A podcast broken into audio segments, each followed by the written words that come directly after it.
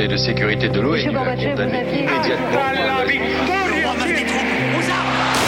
Vous n'avez pas, M. Mitterrand, le monopole du cœur. J'ai vu Brazil. Les présidents, ils sont pas pour nous. C'est moi Vous pensez tous que César est un con Comment ce groupe d'hommes peut décider pour des millions et des millions d'autres hommes 12, 11, 10, 9, ignition sequence start. Mesdames et messieurs, culture générale. Bonsoir. Bonsoir, bonsoir, bonsoir, bonsoir et bienvenue Aux armes dans Culture Ok, 2000. déjà il est là, il est là, il est là. Ben, C'est bien Marseille, vous êtes chaud, ça fait plaisir. Ça tape même des pieds. papa Aujourd'hui c'est la dernière date de la tournée 2000, on est à Marseille au Coco Velten et on est très content d'être ici. Je vous présente l'équipe de Culture 2000 pour ceux qui connaissent pas. On a Johan à la gauche, Bonjour, tout le monde. Euh, Marlène, Salut Léa Salut et Jean-Baptiste. Et Greg Et oui, et moi aussi je suis là. Aujourd'hui, on va vous parler de l'histoire euh, populaire euh, du foot. Alors oui, je sais, c'est un peu bizarre de faire un épisode sur un sport que personne ne connaît, mais bon, vous allez voir, c'est passionnant. Peut-être même que ça va vous donner envie d'y jouer à la fin, je sais pas. Bon, on verra ça. Qu'est-ce que ça vous évoque, vous, euh, Culture 2000, euh, le football? Je commence par toi, Johan. Tu veux me Euh, dire la Saint-Etienne? Non, même pas, même pas, même pas. Je pourrais te, te rappeler mon premier souvenir à Geoffroy Guichard, mais je pense que ça pourrait ennuyer du monde. Ça me rappelle surtout quand j'étais vraiment très seul euh, dans mon jardin, 해서 euh, que personne ne voulait jouer avec moi, enfance très triste. Et moi, je me prenais pour Michel Platini parce que que des numéros 10 dans ma team. Donc je faisais des coups francs à la Platini toute la journée et j'étais très content. Waouh, j'ai bien visualisé là, ça me, ça me plaît Tu pas vois, mal. bah. Marlène Moi, ça me rappelle la finale de l'Euro 2000 où euh, à la fin c'était l'enfer et mes parents en fait s'étaient mis dos à la télé parce qu'ils voulaient pas voir la France perdre et du coup avec mon frère on continuait de regarder, on était assez petits et donc on a vu le but de la victoire Et c'était raison. génial. Voilà. Jean-Baptiste Eh ben, moi, ça se voit pas, mais je suis un exilé. J'ai grandi en exil. Mon papa, il est à Marseille, ici même. Et moi, je suis né à, à Paris.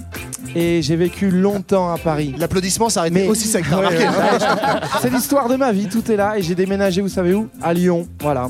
Et alors, Le mec se depuis tout respecte ce pas, temps, quoi. je soutiens l'Olympique de Marseille du mieux que je peux. Mais je peux vous dire qu'il y a quelques soirs de match dans des stades parisiens ou lyonnais où fallait pas chanter trop fort.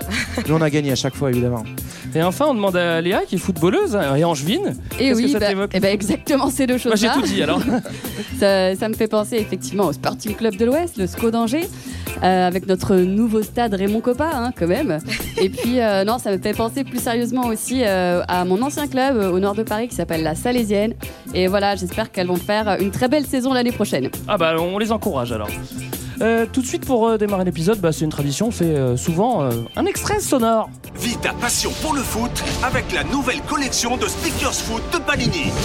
Une collection événement sur le championnat de France, avec tous les joueurs phares de cette saison. Un max de nouveautés à découvrir. Infos sur le club.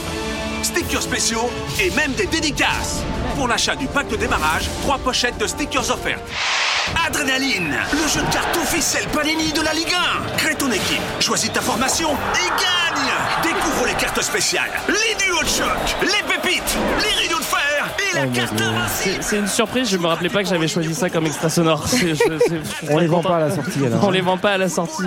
Euh, on va peut-être décrire un petit peu où on est euh, déjà. On est au Coco Velten. Qu'est-ce que tu vois, Marlène, autour de toi? Bah alors euh, devant moi, je vois euh, une belle salle avec plein de gens qui ont l'air sympas, euh, des guirlandes lumineuses euh, qui sont pas encore allumées parce qu'il fait encore très J'espère qu'elles beau et chaud puisque nous sommes à Marseille, euh, des arbres et puis des immeubles et puis une, un genre de cour assez ouverte derrière euh, les palissades en bois où où il y a l'air d'avoir des gens qui, qui s'amusent, qui se marrent. Voilà, on est plutôt Peut-être bien. même plus qu'à l'intérieur de cette salle. hein. Sûrement plus. T'as fait rêver les auditeurs, j'en suis sûr, Marlène. Allez, petite intro déjà. De quoi on va parler? Bah, euh, On Du va parler de foot, ça on a compris. Mais c'est quoi le foot? C'est pas si simple que ça. Euh, C'est un sport.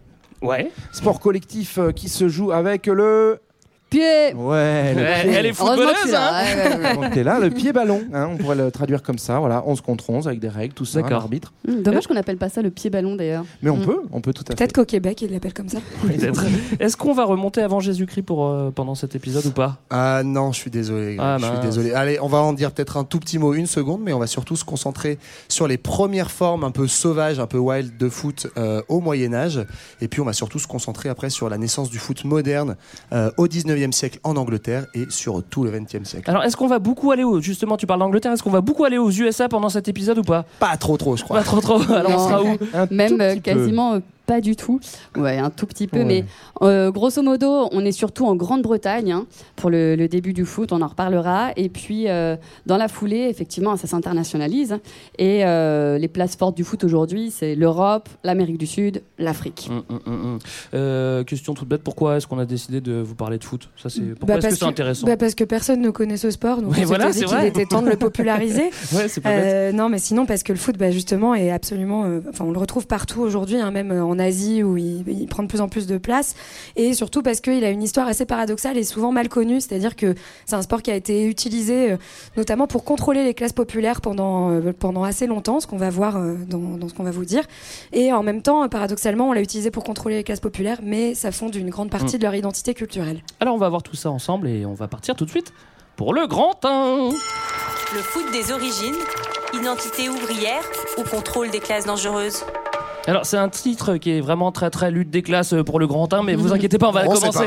On va commencer un petit peu plus doucement. Avant de parler de classe, on va tranquillement faire un tour euh, dans le temps pour euh, comprendre l'origine de, de ce petit jeu. On va remonter loin à l'Antiquité, pas à Jésus-Christ. Je suis un peu déçu, mais bon, ça sera comme ça. Est-ce qu'on joue non, au foot encore à l'Antiquité? Alors, on joue pas vraiment au foot, mais on joue à la baballe avec le pied-pied. Donc, globalement, on, a, on peut dire. C'est pas du foot, donc Non, c'est pas vraiment du foot, mais si on cherche des ancêtres, effectivement, euh, dans, les antiquités, dans les antiquités grecques et romaines euh, notamment, on trouve des premiers sports de ballon avec le pied, soit plutôt pour s'entraîner à faire des petits dribbles, des choses comme ça, soit déjà des sports d'équipe où on a un sorte de pré-football. Le but, c'est d'envoyer la Ouais. balle dans le camp de l'autre, mais tout ça est pas très formalisé. Il y a plein de noms euh, grecs qu'on vous épargne, puisqu'il y a des différents types de jeux de balle en Grèce puis en Rome antique. Euh, et ensuite, on trouve ça aussi euh, plutôt en, en Asie, du côté de la Chine et du Japon, où là, on est presque sur des entraînements d'arts martiaux. En fait, il y a des personnes dans l'armée qui s'entraînent à faire plutôt des dribbles, des, ce qu'on appellerait aujourd'hui des dribbles ou des jongles avec des ballons, mais on est sur de l'exercice physique, on n'est pas sur du jeu. Alors, ouais. Et attends, et tu disais justement qu'il y a différents euh, types de foot, il y a aussi différents types de ballons. J'ai vu que, par exemple, chez les Mayens, on jouait avec euh, des têtes. Oui, mais- oui, c'est vrai Oh, que les Mayens ça va. avaient un truc pas Il y a mal besoin de rien hein, pour Euh, jouer au foot. On est, on est encore loin du foot euh, qu'on connaît. On cherche le- les, les grands-parents du football. Est-ce que euh, à l'époque faire- médiévale, on Ah en ouais, ouais, ouais. On s'est- on s'est rigolé à On cette en époque-là. trouve un super qui s'appelle la soule, euh, qu'on trouve dans les campagnes, plutôt euh, dans, dans l'ouest, dans le nord-ouest de la France, dans la Manche, euh, et chez les Normands apparemment, et donc qui serait remonté jusqu'à l'Angleterre. Et donc c'est un jeu où en fait il n'y a pas beaucoup de règles. La seule étant de ne pas commettre de meurtre pendant Ouais, le match. Donc règle, hein. Et encore. voilà. En gros, les seules règles c'est qu'il y a un ballon et il faut l'amener dans le camp adverse sans tuer quelqu'un d'autre. Mais par contre, sinon on a le droit de faire absolument tout ce qu'on veut, d'accord? Donc on a le droit de donner des coups. Enfin, en fait, ça ressemble finalement un peu au, au match de Ronaldo aujourd'hui, peut-être, je sais pas, mais. euh, ouais, on, est sur, on Voilà. est sur des trucs hyper sauvages. Alors c'est c'est dur de se le représenter, mais on trouve quelques gravures euh, si vous cherchez bien un peu sur les internets. Et euh, en fait, il n'y a pas non plus de nombre de joueurs définis. Donc en fait, tu peux avoir des parties à 50 contre 80 euh, sur des collines à la campagne. Effectivement, ça se bastonne un peu partout. Ça avait l'air assez violent. Et puis on sait même pas si on joue en fait. Quoi, tu vois, Ouais, on sait pas si on joue ou si on se bat. Globalement, c'est Surtout à la fin. Il y a un ballon, il y a un ballon. Euh, ça de- va être combattu euh, ce, sport-là parce que bah, justement on a tendance à utiliser beaucoup de mercurochrome et qui est assez rare à l'époque et donc euh, par conséquent l'Église et puis aussi les élites, les nobles qui vont encadrer la population vont essayer de limiter cette pratique-là. C'est aussi pour ça qu'elle va survivre de façon un petit peu euh, aléatoire au cours de l'histoire, euh, notamment parce que souvent le match de Soule dérivait en euh, bah, par exemple révolte paysanne contre le contre le noble du coin, euh, saccage du château ou saccage de l'église parce que euh, on considérait que c'était le petit village d'en face qui avait triché et donc on va aller lui brûler son église au passage. Ouais. Ouais. Ce qu'il faut savoir notamment, c'est que ça se développe vachement la soule au, au moment où, euh, en Angleterre, il y a ce qu'on appelle le phénomène des enclosures, c'est-à-dire, grosso modo, où à la campagne, on commence à privatiser des terrains qui avant étaient euh, des biens communs, collectifs, où il y avait des gens qui allaient glaner un peu pour bouffer, donc c'était de la terre qui n'était pas travaillée. Et donc, à la fin du Moyen Âge, on commence à avoir des privatisations croissantes de ces terrains-là, c'est le début du capitalisme.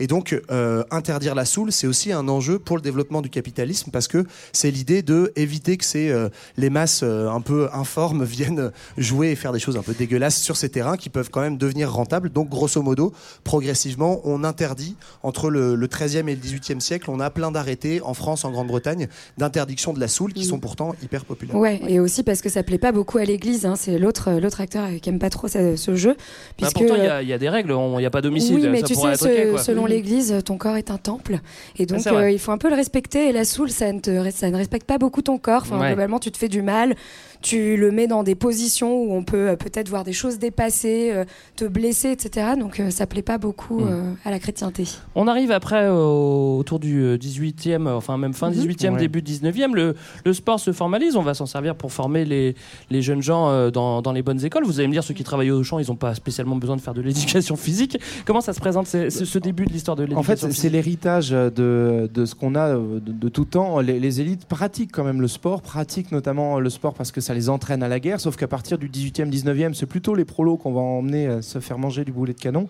Et donc, par conséquent, il faut inventer le sport pour maintenir les élites en bonne forme. Et ça va avec toute une éthique un peu du gentleman qui va euh, apprendre à utiliser sa force, mais attention, de façon un peu chic et distinguée.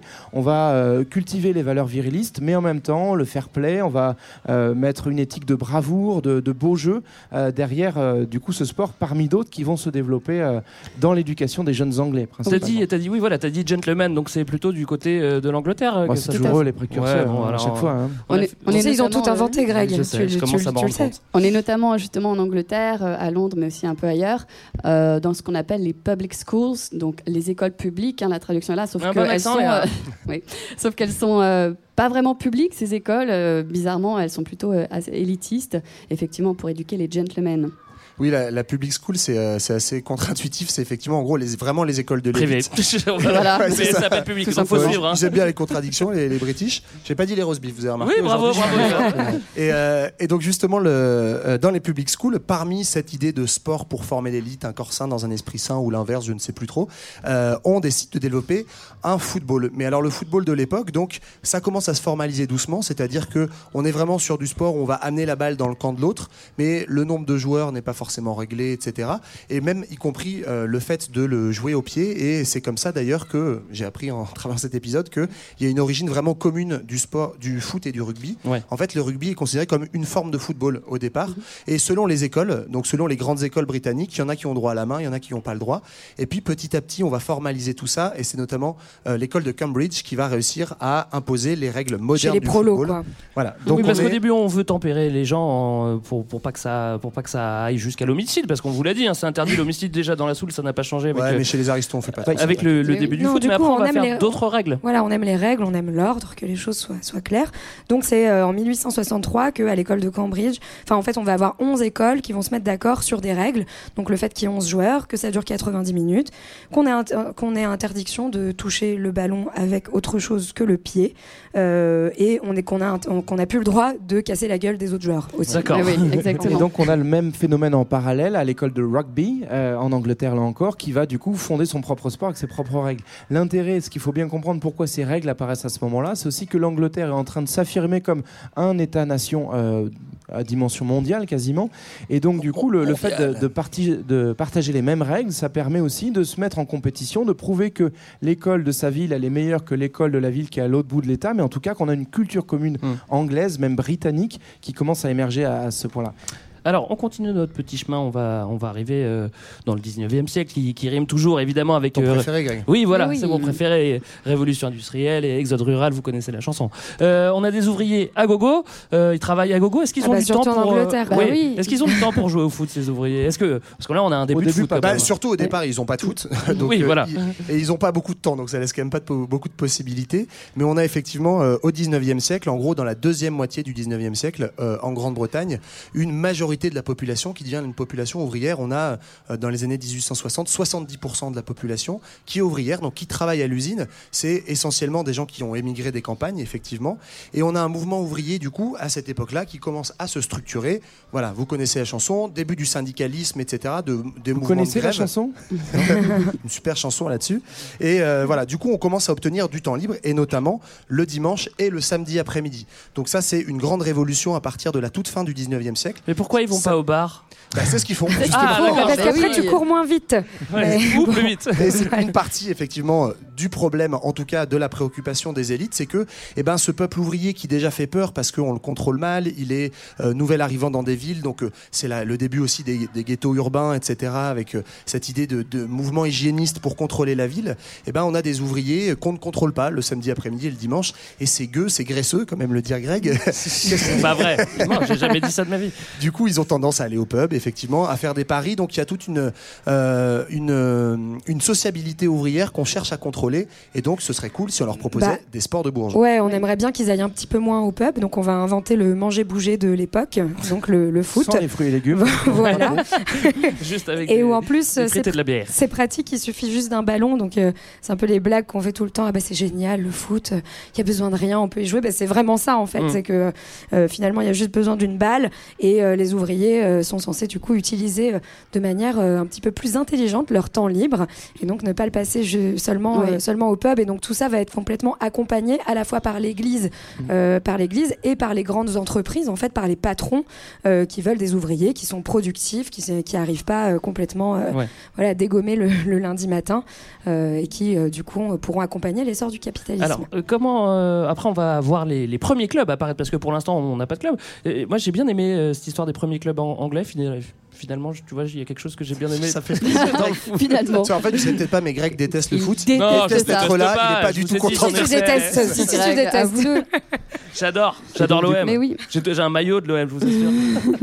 non, euh, premières équipes anglaises, ça j'ai bien aimé. Bah, en parce fait, que c'est des équipes qu'on du, connaît euh, aujourd'hui encore. Oui, et puis c'est c'est, euh, c'est vraiment le, le premier team building en fait. C'est-à-dire que l'idée c'est que non seulement on va occuper les ouvriers en leur lançant une baballe comme on le ferait avec un chien, hein, c'est vraiment ça l'idée, on veut les canaliser, mais il y a aussi tant qu'à faire puisqu'ils s'occupent et que ça commence à attirer des gens, puisqu'il y a un système de paris, puisque bah, quand papa joue à la balle, on va ramener la famille pour voir comment ils se débrouillent. Eh ben, en fait, on pourrait carrément lui faire porter le, le maillot de l'entreprise parce que bah, ça donne une bonne image de l'entreprise. un peu de pub, Et ça permet de fédérer. Et donc, bah, c'est comme ça qu'on voit émerger, notamment en Angleterre, des équipes dont certaines ont survécu et qui sont à l'origine liées à euh, des entreprises particulières. On peut penser notamment à la Royal Arsenal Woolwich, donc, Oui. qui était en fait une usine d'armement, hein, l'Arsenal. C'est- J'adore Emmanuel Petit, c'est pour ça. Il ne joue plus Arsenal depuis 20 Je ans, sais, hein, juste pour info. Mais il est, il est encore vivant, ceci dit. Et donc, du coup, cette usine d'armement, bah, en fait, euh, elle va lancer sa propre équipe qui va ve- venir notamment rentrer en compétition avec d'autres euh, clubs d'entreprises Ouais. euh, et qui sont encore euh, liés à des, Ouais. des clubs existants y, il y a plein d'exemples comme ça, euh, des- de, de noms de clubs. On Mais va pas tous- lequel Ah euh, lequel oui, Johan, par dis donc. exemple. Ah bah tiens, on se demande Putain, bien. J'allais j'allais continuer à parler d'Angleterre, les gars. ouais, ouais, ouais, va tout voir arriver. hein. Non mais effectivement en fait même dans la sonorité des noms moi j'avais jamais fait gaffe pour ceux qui aiment un peu le foot euh, et les clubs de supporters West Ham est un club de foot très connu en Angleterre le Ham en fait il vient de Ça vient jambon pas de Hammers. jambon en fait. ça ne vient pas du jambon du tout non mais ça vient de The Hammers qui était le, le marteau des forgerons en fait c'était une entreprise euh, de forgerons et donc c'est comme ça qu'on les a appelés The Hammers et que c'est devenu le club de West Ham Le jambon de l'Ouest, ça n'a Et- aucun sens. Et au hasard, il y a un autre France. club. Mais c'est pas ma faute, effectivement. Le club euh, d'entreprise le plus célèbre de France, c'est le club, de- un certain club de, la, de Casino, dont le, le- le siège social est à Saint-Etienne. Il se trouve comme par hasard. C'est vraiment ça a, le hasard, hein. ça a donné l'amicale euh, de Casino qui jouait en vert parce que l'entreprise était verte, l'entreprise de grande distribution, et ça a donné le club de l'AS Saint-Etienne. Voilà, et juste pour que vous imaginiez, euh, les, les, les- les groupes comme ça euh, d'associations euh, corporatistes, au départ, il y en avait par exemple euh, beaucoup à la, à la Samaritaine ou au Bon Marché. Mm. Ça a commencé avec les grands magasins parce qu'il y avait vraiment beaucoup d'employés et qu'on voulait les occuper. Et c'était vraiment euh, très paternaliste, mais comme c'était des grandes entreprises, voilà, il y avait vraiment cette idée très descendante de euh, vous allez pouvoir créer une association et ça va permettre justement de vous organiser. Ouais, et si je peux me permettre, c'est pas seulement pour les occuper, hein, c'était aussi une manière de détourner Oui. les ouvriers de la Mm. contestation sociale. C'est-à-dire que justement, bah, on offrait des loisirs et euh, on essayait finalement d'acheter la paix sociale entre et de de- d'essayer de, régler un peu les conflits au sein de l'entreprise entre les ouvriers et les patrons. Alors, en résumé, on a l'approbation euh, du clergé, des patrons, peut-être même de la reine d'Angleterre, enfin probablement. Euh, C'est que ça doit être bien quand même. bien. En tout cas, on a des équipes, des joueurs, des ballons, des terrains. Euh, manquerait plus que ça plaise aux gens. Est-ce que ça plaît aux gens euh, le football? Et paf, ça marche. Et ouais, C'est ça fait des chocs à pic. Parce qu'en fait, le fait d'avoir fait en, mis en route des clubs, bah, forcément, ça va donner envie de faire d'abord des petits tournois, puis carrément des championnats. Et donc, du coup, l'équipe va plus non seulement représenter euh, l'entreprise, mais va représenter le quartier. Et donc, du coup, bah, tout le Ouais, quartier le va venir quartier. supporter l'équipe. Euh, et, euh, et on va même commencer à avoir des déplacements, puisqu'on est aussi dans la belle époque du Mm. développement du chemin de fer. Donc au début, on est obligé de faire des matchs entre les équipes de la ville et puis progressivement, on va euh, aller dans d'autres régions, rencontrer d'autres clubs et donc on va avoir ce supporting qui va entraîner euh, finalement le- toute la population du quartier derrière son équipe. Ouais, ce qui est marrant, c'est que du coup, ça devient euh, depuis un instrument d'encadrement, hein, de contrôle des, du temps libre des ouvriers, éventuellement de leur organisation syndicale. Ça devient vraiment en fait un élément clé de la culture et de l'identité ouvrière et même de la sociabilité ouvrière, puisque en fait le foot devient très vite très populaire dans ces quartiers, comme disait JB, et donc euh, il fait euh, partie intégrante de l'activité du samedi après-midi, du dimanche, à la fois parce que les ouvriers vont jouer au foot sur les petits terrains vagues du quartier, mais aussi parce qu'on va se retrouver au pub avant, après, on va fonder des amicales, des associations, on va faire des paris autour des matchs de la petite, euh, du petit club du coin. Donc ça devient vraiment de la même manière, par exemple en Angleterre à l'époque, il y a les fêtes de lévrier, ou alors il y a des fanfares. Bah, le foot, en fait, grosso modo, c'est la même chose, c'est-à-dire que ça devient un moment où on se retrouve en famille avec les copains de l'usine ou du pub. Voilà, c'est la fête, quoi. Alors, Et- ouais, vas-y, Ouais, Marianne. pardon. Et ce que j'allais dire, c'est qu'à la fois, il y a donc cette identité ouvrière qui se crée, et en même temps, euh, ça reste aussi un sport qui va être joué dans les public schools, dans les universités, chez les élites. Et du coup, on va avoir même une géographie du foot qui se différencie au sein de la Grande-Bretagne entre un nord, qui est en fait là où on va avoir les, les principales mines, et justement donc un football beaucoup plus ouvrier euh, et euh, ouais beaucoup plus populaire, et au sud, un football euh, qui reste très amateur, moins professionnel d'ailleurs, et euh, un football d'élite bien plus conservateur. Oui, et j'aimerais euh, à ce sujet rajouter un mot par rapport justement au sujet, type de football qui est joué. C'est-à-dire que les aristos, eux, de, Ça, de c'est leur cool, côté, euh, euh, jouent à un jeu qu'on appelle le dribbling, euh, qui est donc euh, assez individualiste, assez chevaleresque. C'est tout ce que j'aime pas du foot personnellement. Alors que euh, les classes ouvrières, elles, sont sur euh, un jeu qu'on appelle le passing, qui est issu d'Écosse et euh, qui est euh, collectif, euh, axé sur la division du travail. Mais l'objectif, c'est qu'on gagne tous ensemble. Et ça, c'est le foot Moi, qu'on je, aime. moi, je, je suis désolé, mais j'ai- enfin, j'ai un peu du mal à y croire. C'est-à-dire qu'il y, a un- il y a un foot de riches et un foot de pauvres, Bah et oui. ça joue sur le jeu. En fait, Enfin, si, si, vraiment, c'est- dès le départ, c'est le, même, énorme quand même, non? c'est le même sport, mais tu as vraiment effectivement ces styles de jeu très différenciés. Et donc, euh, il faut savoir qu'à l'époque, euh, les aristos qui jouent au foot, c'est aussi des mecs qui font de l'escrime, par exemple. Donc, tu as cet amour du beau geste, etc., et euh, qui est lié à une Ils forme de sociabilité. perf. On veut une perf individuelle, là où effectivement, euh, les équipes de prolo, c'est un truc euh, plus à la dure, plus collectif, plus Et individuel. à ce, à ce Enfin, moment-là, pardon, on est encore dans un, dans un foot qui est amateur, euh, avec des, des tournois et des rencontres qui sont. Enfin voilà, il n'y a pas de joueurs professionnels, notamment parce que l'élite impose que ça reste amateur, parce que c'est dans les valeurs de se dire il ne faut pas que le, le- le- le sport soit détourné de. Ce n'est qu'un hobby. Voilà, c'est un hobby, rien de plus. Et euh, malgré tout, les équipes de passing et de dribbling, c'est-à-dire plutôt euh, élite et populaire, ont commencé à se rencontrer, s'affronter dans des tournois. Et ce qui devait arriver arriva. Bah, Il y a un jour où les Gressot, ils ont gagné. Eh ouais. Parce que malgré tout, le passing, il, il repose sur une euh, de, de groupe, de- d'une équipe qui va bien fonctionner ensemble. Et quand l'équipe elle est bien soudée, euh, malgré les exploits individuels que vous pouvez avoir en face, si le, le collectif est bien solide, eh ben ça va droit au but. Et donc c'est ce qui se passe 2000, en quoi. 1883, la première victoire d'un club ouvrier contre un club de l'élite. Va. L'Olympique de Blackburn. Voilà, et du coup, ça va commencer à questionner sur bah, les stratégies à adopter euh, au foot et surtout bah, qu'est-ce qu'on fait de ces ouvriers qui jouent mieux au foot euh, que euh, le sport problème. de l'élite. quoi? Donc, il y, a un- il y, a, il y, a un- il y a un- il y a un jeu ouvrier un jeu horiste. Bon, soit. Euh, en tout cas, ceux qui vont mettre. Greg, ou pas, Ouais, maintenant, ça Ouais, non, oui, non, mais je, je, je, je- ok, je suis convaincu. Pas joueur. mais- En tout cas, ceux qui vont mettre en place le, le foot business à grande échelle et récupérer les bénéfices, ça sera peut-être pas trop les ouvriers, parce que c'est le début d'un d'un d'un petit foot business. Bah ouais, c'est qu'en fait les patrons au début ils veulent juste un peu les occuper, puis ils se rendent compte que non seulement ça calme les ouvriers, et en plus on peut faire du pognon, c'est vraiment génial comme Ah, sport. deux ans, quoi. hein. Voilà. Et, euh, et du coup, en fait, petit à petit, on va faire des clubs, des sociétés privées. Euh, on commence dès 1888 à créer un championnat d'Angleterre avec vraiment un calendrier toute l'année. Enfin voilà, c'est de ce moment-là que, que date le, le championnat qu'on connaît, avec euh, des jours particuliers, et notamment un jour qui est, qui est assez drôle en Angleterre qu'on n'a pas en France, qui s'appelle le Boxing Day, qui est donc juste après Noël, hein, le, le 26 décembre. Pourquoi ça s'appelle comme ça? Parce que ça vient de- du mot box, qui veut dire la boîte, et c'est en fait euh, là où les, les patrons euh, mettaient les, étrennes pour les ouvriers. Et en fait, euh, pendant ce jour de repos traditionnel, et ben les patrons, en fait, autrefois, les grands bourgeois permettaient à leurs domestiques euh, de pouvoir avoir une journée de libre. Et donc, ça a été repris dans l'industrie.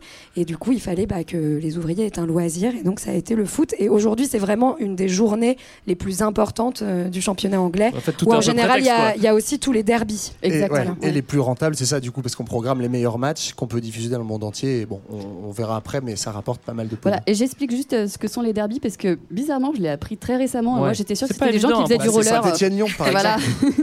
Et Par exemple, hein. c'est le fait d'avoir des rencontres dans des villes qui sont très peu éloignées, donc à moins de 100 km. Et euh, ça donne la possibilité déjà aux personnes de se retrouver assez vite et euh, d'avoir le maximum d'audience et le maximum de public. Ouais, même au départ, c'est euh, aussi euh, en Angleterre Donc beaucoup des rivalités. de quartiers, des rivalités de quartiers. Oui, euh, tout à fait. Alors, si on que- veut- comment, comment est-ce qu'on intègre une équipe? C'est-à-dire qu'il faut. euh, Bah oui, c'est ça. Si on veut gagner son lieu derby, ou comment on fait? Normalement, tu es dans l'entreprise, tu es dans le lieu local. Le problème, c'est que bah, il y a quand même des joueurs qui sont meilleurs ailleurs. Et donc, c'est comme ça qu'on va inventer la géniale idée l'idée du transfert, c'est-à-dire que euh, un ouvrier qui joue plutôt bien au foot, on va faire en sorte de l'acheter, mais sauf que bah, normalement on peut pas acheter une personne, on va quand même se débrouiller en. en Ah bon Ça va s'arranger. T'es- sûr, On n'a pas aboli l'esclavage Ah, depuis longtemps. c'est trop de normes, trop de charges en France, partout ailleurs, pardon. Euh, tout ça pour dire qu'on va inventer les premiers transferts, c'est-à-dire qu'on va s'arranger pour qu'il y ait des joueurs qui puissent changer d'entreprise, qui puissent avoir. euh, alors on peut pas les payer directement, on n'est pas encore dans un foot professionnel, donc on va s'arranger euh, en augmentant un petit peu sa paye ou en lui donnant des jours de congé en plus pour l'attirer dans l'entreprise et qu'il vienne jouer sous nos couleurs. Donc c'est comme ça que naît le marché des transferts à, l'origine par repérage des bons joueurs qui nous mettent la misère au match précédent. Voilà, mais c'est pas forcément à l'avantage des joueurs. On le disait, en fait, ils sont un petit peu utilisés justement, et, euh, Ouais, et ça va de- mettre euh, un petit moment, voilà, pour eux, pour revendiquer leurs droits, et, euh, et ça va être le moment aussi de la création des premiers syndicats. Grosso modo, j'ai- j'aime bien utiliser cette euh, phrase de encore, Raymond Coppa, Raymond Coppa qui, a- qui a dit en 1932, donc un peu plus tard, et en France, mais bon, c'est un peu l'idée, les footballeurs sont des esclaves. Et, euh, et je trouvais que c'était une phrase super forte, mais pour dire qu'en gros, ils sont achetés à vie par une personne qui peuvent pas bouger si euh, leur patron n'est pas OK pour qu'ils bougent, et puis euh, les salaires sont complètement euh, limités, quoi. Ils peuvent Mm. pas du tout vivre Ouais, correctement. C'est là où c'est c'est- enfin, c'est marrant comme les choses se sont retournées Ouais. parce que ce système de transfert, effectivement, au départ, il est décrié par les joueurs eux-mêmes parce que dans le droit du travail, en fait, c'est un truc euh, ultra spécifique et impossible dans une autre entreprise. Ils appelaient même ça le retain and transfer. Donc, en gros, euh, tu viens chez moi et je te retiens, tu n'as pas le droit de rompre ton contrat. Quoi. On va maintenant euh, voir comment le sport se diffuse en dehors de l'Angleterre. On était pas mal en Angleterre là. On le rappelle, les Britanniques, ils ont un énorme em- empire colonial. Ils ont forcément une grande influence de- dans le monde, qu'elle soit économique, euh, politique et même cu- culturelle. Du coup, les, les sports anglais vont s'exporter. En Ouais. fait, ils sont avec, rapportés avec par la une- civilisation aussi, t'as Voilà, oublié, la euh. Greg, hein. Oui, et le oui, Christ, oui. et le Christ aussi. Et le Christ aussi. Ils sont rapportés avec, euh, avec une élite coloniale qui les emmène un, un petit peu dans, dans, dans leur besace. Mais euh, souvent, c'est pas le foot qui ramène en premier, en premier lieu. Ah, quoi. non, Bah, en fait, ce qui se passe, c'est qu'on va envoyer dans l'empire colonial, dans l'empire colonial, oula, euh, des- là là là là ouais, là. ouais, ça va être dur. hein. Ah, la chaleur marseillaise. On va envoyer dans l'empire Ouais. Ouais. des fonctionnaires qui sont plutôt issus de l'élite et donc qui, quand ils vont arriver en poste en Inde ou en Afrique du Sud, bah, ils s'ennuient un petit peu parce qu'il faut aussi qu'ils occupent leur, euh, leur journée. Et donc, Non, on a qu'à vont- jouer au cricket, Voilà, voyons. exactement. On va, on va amener un Au sport tennis, absurde et puis on va le développer. Et donc c'est comme ça que voilà, les sports un peu plus nobles, donc que sont le cricket, le tennis, euh, le rugby d'une certaine façon, vont passer un peu plus euh, largement les, les frontières de l'empire colonial et euh, vont se diffuser. Le foot, lui, c'est une autre histoire parce que bah, il commence déjà à être trop teinté ouvrier, trop teinté prolo, donc c'est pas le premier qu'on va emmener dans ses bagages dans l'empire colonial. Mais malgré tout, il y a des liens qui vont se faire, et notamment parce que, bah, euh, puisque c'est un sport de prolo, devinez qui charge et décharge les navires qui ramènent tout ce qu'il faut. euh, Les de- de- Dockers. sont les dockers qui jouent au foot et donc qui vont aussi transmettre avec les, Mhm. avec les marins, en fait, avec euh, les petites mains ouvrières de, cette, de ce colonialisme anglais qui vont diffuser euh, la, la- la pratique du foot. En Alors- fait, c'est marrant, ouais, pardon. Il y a, il y a le- il y a la volonté institutionnelle de transmettre certains sports qui marchent pas très bien, euh, en tout cas qui sont pas très populaires, les, les sports de l'élite. Et en fait, par le, euh, par, de manière informelle, par les dockers, par aussi beaucoup, en fait, le- la Grande-Bretagne, c'est le chemin de fer qui se développe. C'est un peu les maîtres en la matière. Donc, il va y avoir des chantiers de chemin de fer où il va y avoir plein d'ouvriers anglais qui vont former des ouvriers d'autres pays, et notamment en Amérique du Sud, en Argentine et euh, en Uruguay. C'est pas pour rien que c'est des terres de foot dès l'époque, parce qu'il y a ces prolos qui vont, en fait, euh, à la pause, amener un petit ballon, commencer le foot, et ça va se répandre, mais de manière totalement informelle au départ. Alors là, on était en Angleterre et dans l'empire colonial. Dans le reste de l'Europe, ça se passe comment? Bah, c'est c'est la même chose. En fait, on va avoir pour le coup le même développement que- qu'en Angleterre. On a les mines qui se développent, l'industrialisation qui s'étend. hein. Donc, elle avait démarré en Angleterre, elle s'étend au reste de l'Europe, notamment à l'Allemagne, au nord de la France, euh, au nord de l'Italie. Et donc, on va trouver le même modèle avec des patrons etc., qui vont euh, eux, eux aussi fonder des clubs de foot pour leurs ouvriers sur ce modèle paternaliste. Et, Et on s'en donc, euh, méfie quand même, comme en Et Angleterre. donc, on a les premiers chose. clubs de foot qui naissent comme ça aussi. Ouais. Et Ouais. d- donc il y a méfiance pareil euh, comme en Angleterre. C'est la même les- mécanique. ouais. Après, on retrouve aussi cette dualité de, de sport à la fois euh, ben, proposée aux, aux populations ouvrières et aussi à la fois portée par euh, une élite sportive. Euh, si on pense à l'Olympique de Marseille, par exemple, il n'est pas créé nécessaire- nécessairement en lien avec les, les industries de la ville. C'est plutôt la volonté de développer une, une pratique sportive. Et d'ailleurs, à, l'origine, l'Olympique de Marseille s'appelle Olympique parce qu'il y a plusieurs jeux qui sont proposés dedans. Il n'y a pas que le foot. Ouais. Il y a notamment de l'escrime, je crois. Euh, et donc, par conséquent, voilà, il y a ce développement un petit peu par différents biais euh, qui, qui se fait euh, dans l'Europe Petit bémol sur l'Allemagne où en fait les ouvriers préfèrent faire de la gym. Alors voilà, on juge pas les Allemands, c'est comme ça. C'est pour ça qu'ils sont très Et forts en d'ailleurs, gym c'est pour ça qu'ils sont nuls au foot, ouais. C'est Voilà. c'est- c'est bien connu. Alors maintenant, on joue au foot un petit peu partout. euh, Il y a des équipes, euh, il y a du business, euh, il y a même de l'argent. La suite logique, c'est un petit peu euh, d'institutionnaliser tout ça. Et, et c'est ce qui va se passer Ouais, au début bah- du 20e. Alors moi, j'étais étonné parce que la FIFA s'est créée euh, très très tôt en fait. Oui, effectivement, au départ, le foot a un penchant euh, qui, qui semble un petit peu aux élites encore euh, trop populaire. Et euh, parce qu'il il y a beaucoup de vices, d'excès, l'alcool, on va dans le bar, après, avant, on s'énerve, on, voilà, on est dans l'émotion. Et, euh, effectivement, euh, donc il y a cette envie d'institutionnaliser un petit peu tout ça euh, par le haut. Donc la FIFA, tu en parlais. Euh, 1904, je mais- crois, la, la création de la FIFA. Ouais, à C'est Paris hein. d'ailleurs. Ouais, ça, se- ça se crée à Paris, ça. Ça me paraît tôt, moi. Bon, Et je, c'est- je suis étonné. Est-ce que c'est là que- qu'apparaît euh, Pierre de Coubertin? Ouais, en fait, Mhm. c'est créé ben, notamment à Paris parce que l'ami euh, l'ami Coubertin, donc, qui est euh, euh, l'un des inventeurs des Jeux Olympiques modernes. C'est un ami. hein. Ouais, c'est un ami, on le connaît très bien. Ouais. Mais il est Euh, misogyne, c'est écrit sur sa, sur sa page Wikipédia. Alors que tous les autres hommes de l'époque Bah sont oui. tellement féministes. C'est le seul. Non, non, c'est le seul, à l'époque. ça, c'est certain. Mais non, il y a une chose assez, assez marrante euh, là-dessus. En tout cas, moi, qui m'a paru assez contre-intuitive en bossant le truc, c'est que euh, Pierre de Coubertin, mais pas juste lui, en fait, les élites aristocratiques, quand elles euh, réinventent les Jeux Olympiques et qu'elles promeuvent le sport, en fait, elles promeuvent le sport amateur parce que vous comprenez, quand on est noble, le sport, c'est avant tout pour euh, former les corps et les esprits, et c'est de manière C'est pour désintéressée. faire un peu d'exercice. Voilà. Et donc le football, avec ses systèmes de transfert, etc., on commence à avoir une proto-professionnalisation. On commence à avoir des joueurs, bah, des- les ouvriers qui sont très bons pour les libérer d'une journée d'usine, on leur donne un petit billet. Ouais. Euh, donc on commence à avoir ce qu'on appelle l'amateurisme marron à l'époque, c'est-à-dire en fait un amateurisme déguisé qui, de- qui se professionnalise.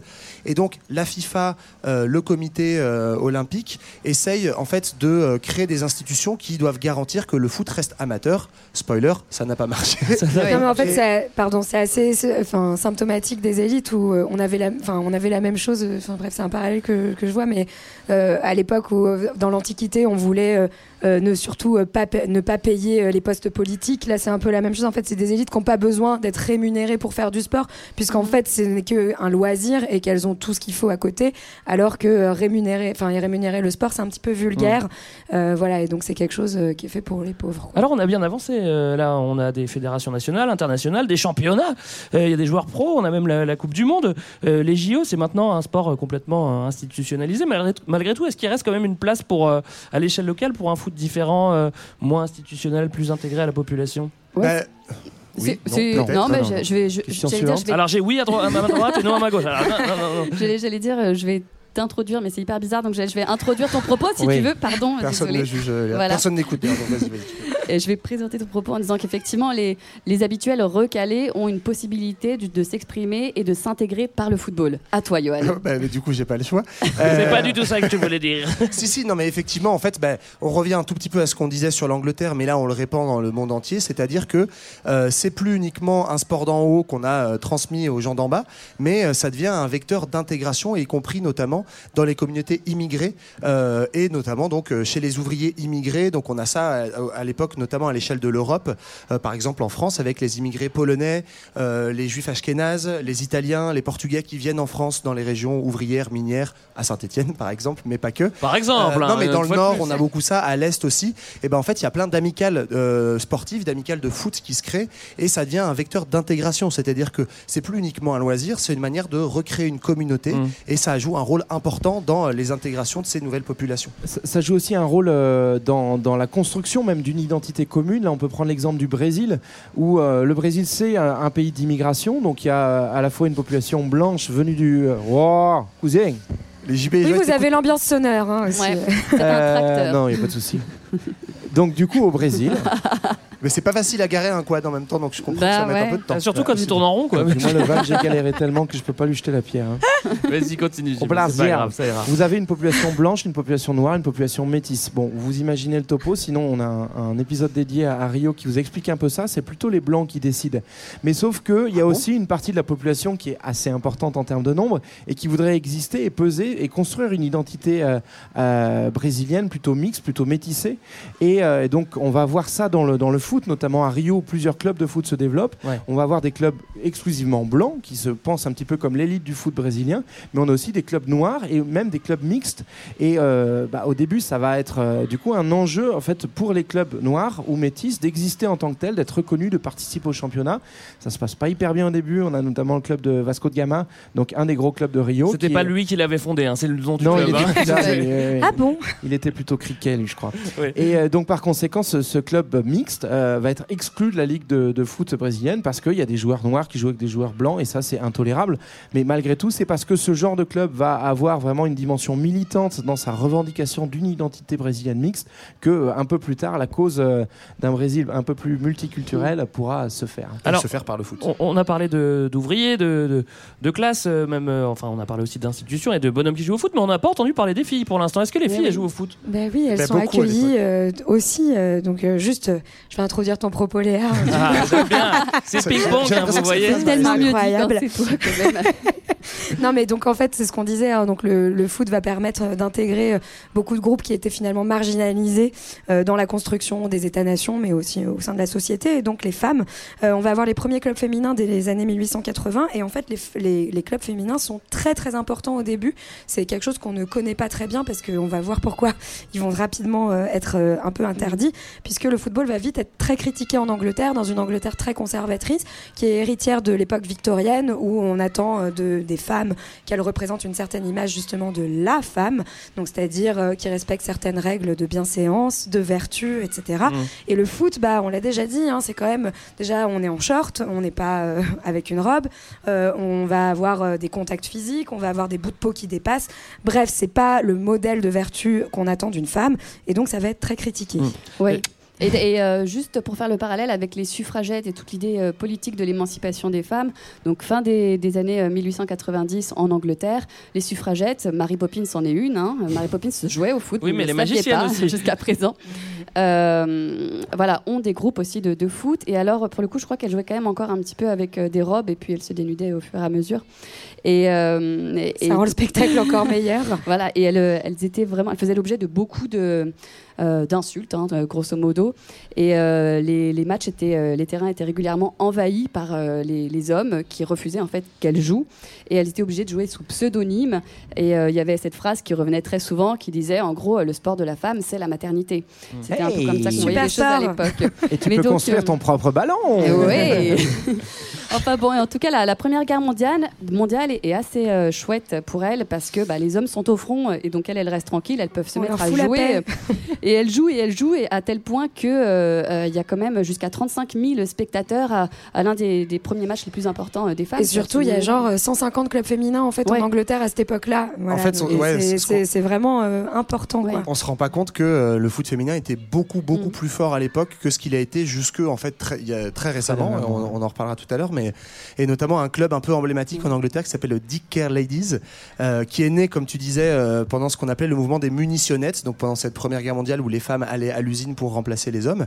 Sauf que après fin de la première guerre mondiale, on siffle la fin de la récré et ce retour de l'Angleterre puritaine dont, dont parlait Marlène va se traduire très concrètement où les clubs de foot masculins, notamment des entreprises, va très gentiment euh, dire aux, aux femmes que bah, le stade c'est pour les hommes, c'est pas pour les femmes, et la Fédé va même se positionner. Ouais. La fédération anglaise va interdire le prêt des stades de foot aux femmes, ce qui est quand même Ouais. incroyable. Et donc en fait c'est à cause de cet interdit-là que le foot féminin d'un seul coup, alors qu'il était très fort et en plein essor, va s'effondrer et va Ouais. presque disparaître pendant très longtemps. Elles vont Et là, quand même pas voter et faire du Bah foot. ouais. Enfin, faut, faut choisir. Et donc là, on est en 1920, grosso Ouais, au début modo. des années 20, et euh, c'est pas juste en Angleterre, on trouve ce même phénomène de retour euh, conservateur aussi euh, en France, mais on, on retourne un petit peu au Brésil, j'y tiens énormément. Oui. En Parce que tu parles 1941, brésilien. Bah oui, oui, il adore ça. le Brésil. Je vous ferai des chants à la fin. Mm. En 1941, vous avez Tu carrément une loi qui passe au Brésil qui, euh, qui dit, alors je vais le faire sans accent portugais pour offenser personne, mais que, ouais, ouais, que le- le- la pratique du foot est incompatible avec la nature de la femme. Et donc par la loi, on interdit la pratique du foot. Si vous êtes une femme et que vous jouez au ballon, vous risquez une amende. Et euh, cette interdiction, elle va plomber, donc que ce soit au Brésil, en Angleterre ou en France, le foot féminin jusque dans les années 70 où ça va commencer timidement à revenir. Mais donc on avait un truc en plein essor et qui va pendant 50 ans disparaître. Voilà, pour la première partie, on va se faire une petite pause pour se dégourdir euh, les jambes. Alors moi, quand je pense à musique euh, qui est en rapport avec le foot, je pense à Zinedine de Pascal Obispo. Je sais pas si vous la connaissez. J'espère qu'on écoute ça, Johan, non? Eh ben, je suis désolé, Greg, j'aurais beaucoup aimé. mais non, on va pas s'écouter Pascal, mais plutôt un mec qui rêve, un petit peu comme moi quand j'étais gosse, euh, un jour dans sa chambre de euh, frapper un coup franc à la Platini, faire une petite passe à la Zidane ou mettre une tête à la Boli. On vous offre donc 10 minutes de pause et de passement de jambes avec Doc Gineco. À tout de suite. À tout de suite.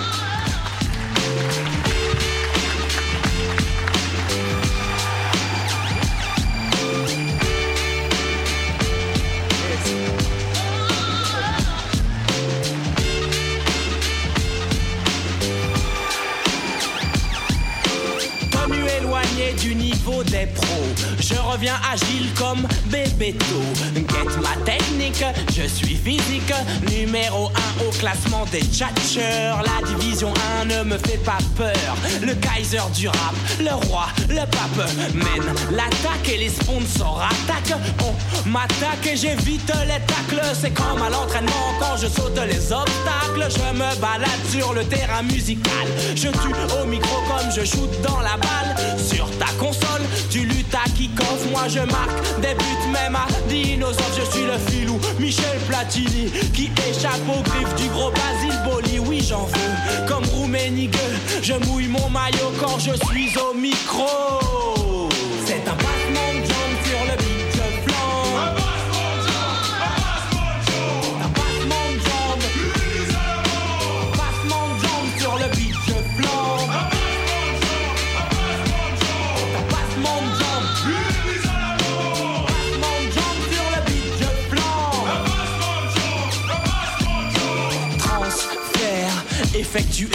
L'homme de l'année a enfin signé, prêté par la secte au Virginacé. Ma tchatche est brossée, tous mes mots sont cadrés.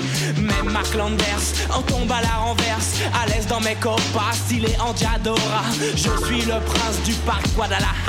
On fait la hola pour Umbro Gineco et ouah ouah pour Cantona. De la grande époque des verts, je remonte le score quand ma clinique perd. Vainqueur de la coupe des vainqueurs de coupe, le lion indomptable a de la force dans ses choux. J'ai le ballon d'or, le micro d'or, le soulier d'or et des disques d'or. Les hooligans sont Gann, Morgan de moi et comme ils disent vive le roi.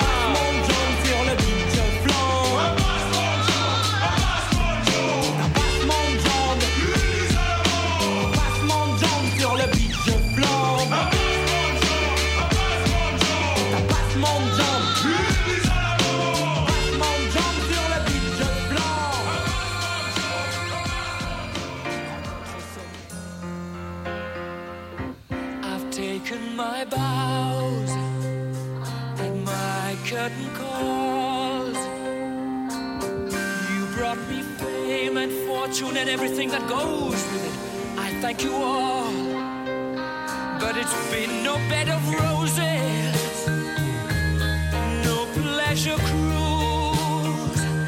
I consider it a challenge before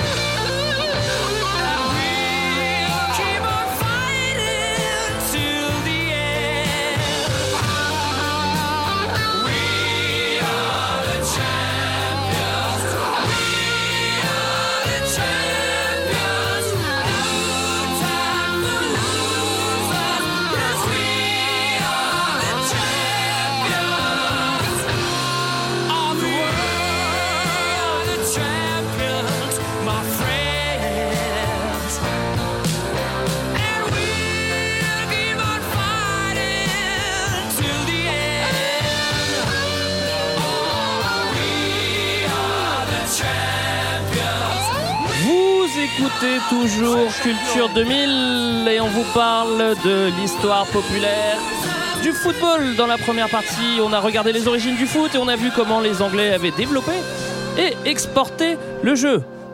On voit donc apparaître des équipes, des championnats, une économie, ça marche bien. Bravo, bravo le foot. Moi, je, je suis très fier du foot. hein. Et D'ailleurs, j'adore le foot. Je vous l'ai dit Ouais. déjà. Non, on a compris qu'il y avait deux mondes qui se développaient euh, dans le foot, un foot euh, bourgeois, un foot prolétaire, et même deux styles de jeu. Alors ça, c'était ça, c'était incroyable pour moi. Et, et- et, euh, on a un foot institutionnel avec son business et un foot local populaire et parfois même militant. On attaque maintenant la deuxième partie et on va se concentrer sur le foot au XXe siècle. Le foot comme terrain de lutte, foot politique, foot business, foot populaire. Alors on l'a dit, le foot est devenu euh, international et des équipes euh, nationales qui s'affrontent, hein, euh, comme son nom l'indique. Donc forcément, esprit de compète oblige. C'est important pour les nations de montrer qu'elles sont les plus fortes. hein. Le foot devient un, levier de, de- de médiatisation. On va voir quelques exemples. Déjà avant la guerre, il y a Mussolini qui a bien compris que le foot c'est un outil formidable pour exposer la grandeur de la nation. Et qui c'est les plus forts évidemment dans les années 30 Malheureusement, c'est les fachos. Ouais. Eh oui. Ouais, euh, ça, ça part pas très bien cette histoire-là, notamment en Italie. Donc, euh, euh, on a parlé un peu de la FIFA tout à l'heure. Ce qu'on n'a pas dit, c'est que euh, bah, avec la création de la FIFA, s'accompagne la création d'une compétition dédiée, qui est la Coupe du Monde de football, parce que le foot était tellement populaire au JO qu'il a fallu, pour gagner un peu de pognon, faire sa propre compète. Ça commence en 1930, et puis euh, on a en 1934 la compétition qui arrive en Italie. Euh, Italie fraîchement euh, fasciste avec les fameuses chemises noires de Mussolini qui sont au pouvoir. Et là, en fait, le football est tellement populaire dans un mouvement populiste comme celui de, de Mus- de Mussolini, bah, ça devient un vecteur euh, d'instrumentalisation politique très très fort. On passe en fait de, de la, de la culture du foot à l'anglaise avec cette idée un petit peu héritée des élites, du fair play, de la compétition, mais euh, le beau jeu avant tout, à en fait à une, à une, une lecture beaucoup plus guerrière avec le fascisme, qui est tout simplement le foot comme un moyen de se faire la guerre en attendant la vraie. Quoi. Ouais, voilà, c'est ça. C'est pratique. Euh, Côté URSS, on s'en doute, hein, ça va être forcément la même chose. Et puis même avec tous les sports, pas qu'avec le foot. Et puis pendant toute l'ère communiste, ils vont faire euh, la même chose. Ouais, ce qui est intéressant avec euh, l'URSS, c'est qu'effectivement, donc euh, ils ont euh, des noms de clubs. Alors eux, ils ils s'érigent quand même contre le monde capitaliste, euh, même déjà euh, avant euh, Ah bon, ils la Seconde Guerre mondiale. Et donc ils vont euh, utiliser des mots euh, apparentés au monde ouvrier pour euh, pour les noms des clubs de, de foot, notamment le, le Dynamo. euh, le locomotive, le torpedo, et euh, et il y a un truc Le super intéressant. aussi, non Le. Pas très ouvrier. Est-ce que c'est vraiment encore. envoyé ça vrai, vrai. Et non, un petit point intéressant, c'est que justement, il y a un club d'irréductibles gaulois à Euh, Moscou. Oh. Euh, qui s'appelle le Spartak, Spartak du, du nom de, de Spartacus, l'esclave, euh, qui est un club euh, indépendant justement, qui est hors des organes euh, du parti et qui lui euh, va, va justement euh, continuer d'exister et il va y avoir des petits fights avec le Dynamo de Moscou. Ouais, en fait, c'est marrant, ça devient. Alors, euh, le foot est très populaire en URSS, mais ça devient euh, une manière de se démarquer sans prendre trop de risques, parce que si tu te démarques trop en URSS à l'époque, tu finis vite fait en Sibérie, vite fait. Euh, et en fait, soutenir le Spartak, c'est aussi une manière, en fait, de prolonger euh, le terrain de euh, la lutte ou de la contestation par d'autres moyens. Donc, on avait ça euh, bah, dans les pays euh, fascistes aussi. On, on est passé un peu vite là-dessus, mais on a ça en, en URSS avec le Spartak, où en fait, c'est très rapidement le club le plus populaire, parce que tout simplement, c'est à peu près le seul club à l'époque qui n'est pas directement des organes du parti, po- des- du parti communiste. Mm. Du côté, on va faire un petit tour hein, des réjouissances. pays hein. rigolos. Oui. Voilà, du Ouais. côté de l'Espagne franquiste, évidemment, euh, bah, c'est un, petit peu pareil. Francky, c'est bon Euh, moi, moi, ce que j'aime bien aussi, c'est pareil, c'est comme l'histoire avec Arsenal. Euh, euh, au niveau de- de- des clubs euh, espagnols, euh, il y en a qui perdurent aujourd'hui. Et je vais spoiler, hein, Real. Lequel, Real, ça veut dire tiens royal, hein, donc euh, on ne Voilà. peut pas faire plus. euh. Donc c'est celui du roi et donc qui va devenir aussi le club euh, symbole du pouvoir, donc du pouvoir euh, franquiste. Et euh, à l'inverse, on a euh, celui qui s'y oppose, hein, donc le Barça, qui va être euh, le club qui va être le symbole de l'indépendance catalane, mais aussi des républicains euh, à l'époque, euh, enfin de la guerre d'Espagne euh, ensuite euh, en 36. Et, et en fait, ce qui est marrant, c'est que alors, c'est des traditions qui euh, ont plus beaucoup de sens, euh, enfin dans le sens où le, euh, le Barça et le Real sont deux clubs euh, globalement parmi les plus riches dans le monde. Mais en fait, cette tradition-là, elle est vraiment très forte et elle, a continué à infuser jusqu'à aujourd'hui. Pour vous donner un petit exemple, en fait, à l'époque du franquisme, le catalan est tout simplement interdit. Et en fait, le Camp Nou, qui est le stade du Barça, est un endroit où en fait on y va aussi pour parler catalan et un peu sous le manteau, en fait, continuer à maintenir, diffuser la culture et la langue catalane en opposition au franquisme et au club du roi qui est l'allié de Franco, euh, qui est le Real. Donc en fait, là où, euh, comme en URSS, on peut pas, euh, parce que c'est réprimé, faire des luttes sociales ou politiques ouvertement dans la rue, ben, on les fait de manière insidieuse, on les détourne sur le terrain du football. Le foot va aussi servir à faire passer un message politique Oui. à grande échelle. On a une histoire pendant la guerre d'Algérie de joueurs qui se servent du foot pour militer pour l'indépendance. Ouais. Bah, c'est intéressant, c'est des, c'est des joueurs algériens. Donc, à- à- au moment de la guerre d'A- d'A- d'Algérie, on est dans les années 50-60. Il y a beaucoup d'Algériens qui sont en France, et notamment pour travailler dans les usines euh, de la banlieue parisienne. Et parmi eux, bah, du coup, ils vont rejoindre des clubs euh, ouvriers de foot, ils vont jouer au foot. Et parmi eux, donc, il y a 12 joueurs euh, immigrés algériens qui, pour protester contre la présence de la France et le, refus de l'accès à l'indépendance pour l'Algérie, vont quitter la France et en gros vont monter un petit peu leur petite équipe de tournée. Ils vont se dire on sait jouer au foot, on revendique l'indépendance de l'Algérie, donc on va devenir la première équipe de nationale algérienne. Et la FIFA, qui est très émancipatrice à l'époque, hein, va interdire en fait à tous les clubs euh, de rencontrer cette équipe, mais en fait, euh, ils vont quand même réussir. Pendant 4 ans, donc jusqu'à l'indépendance de 58 à 62, ils vont rencontrer d'autres pays, notamment des pays non alignés, hein, des pays du tiers-monde, des pays Ouais. du bloc de l'Est. Donc tout ça va s'insérer en plus dans toute l'histoire de la guerre froide et de l'affrontement euh, idéologique entre l'Est et l'Ouest. Et donc ils vont défendre euh, l'Algérie et notamment l'indépendance de Ouais. l'Algérie via les matchs de foot. C'est un acte qui doit résonner aussi euh, dans les autres pays colonisés. J'imagine que ça doit pas plaire aux colonisateurs, hein, les Français en, en l'occurrence. Ouais, exactement. Et, et en fait, ça plaît d'autant moins que euh, c'est des joueurs. En fait, on parle pas de joueurs amateurs, etc. C'est des joueurs professionnels dont certains sont même convoqués en équipe de France. Je le cite pas parce qu'il joue à Saint-Etienne, mais parce que c'est le plus célèbre de l'équipe, Rachid Mekloufi, qui à l'époque est l'attaquant de Saint-Etienne et qui fait partie de l'équipe de France olympique de football. Donc, euh, il est considéré comme étant français puisque l'Algérie est encore à l'époque un département français. Et Rachid, Rachid Mekloufi fait partie de ces euh, 11 joueurs qui vont. En fait, faut s'imaginer ça. C'est des mecs très connus, mais c'est un peu rock'n'roll. Ils se barrent en voiture et donc euh, il y a un copain qui descend de Reims, qui vient chercher Rachid à Saint-Etienne. Ils descendent après, je sais plus où, vers Grenoble. Donc ils se récupèrent comme ça les uns les autres. Ils partent euh, illégalement. Ils fuient la bateau à frontière. Marseille. Voilà, ils prennent, ils prennent le bateau et ils se retrouvent en Algérie. Effectivement, Marlène le disait, la FIFA va interdire les clubs de les rencontrer, mais eux vont même perdre leur licence, c'est-à-dire qu'on va leur, inter- les- leur interdire de réintégrer des vraies Mm. équipes. Donc l'État français, effectivement, lutte très fermement contre, contre ça. Et d'un point de vue plus général, dans les autres pays Bah, on, a, colonisés? on a la même ambiance, euh, alors côté cette fois-ci euh, empire colonial euh, britannique, même si c'est euh, pas tout à fait les Anglais qui sont là. En Afrique du Sud, l'Afrique du Sud a obtenu son indépendance, pas de souci, du moment que c'est contrôlé par les blancs, on appelle ça l'apartheid.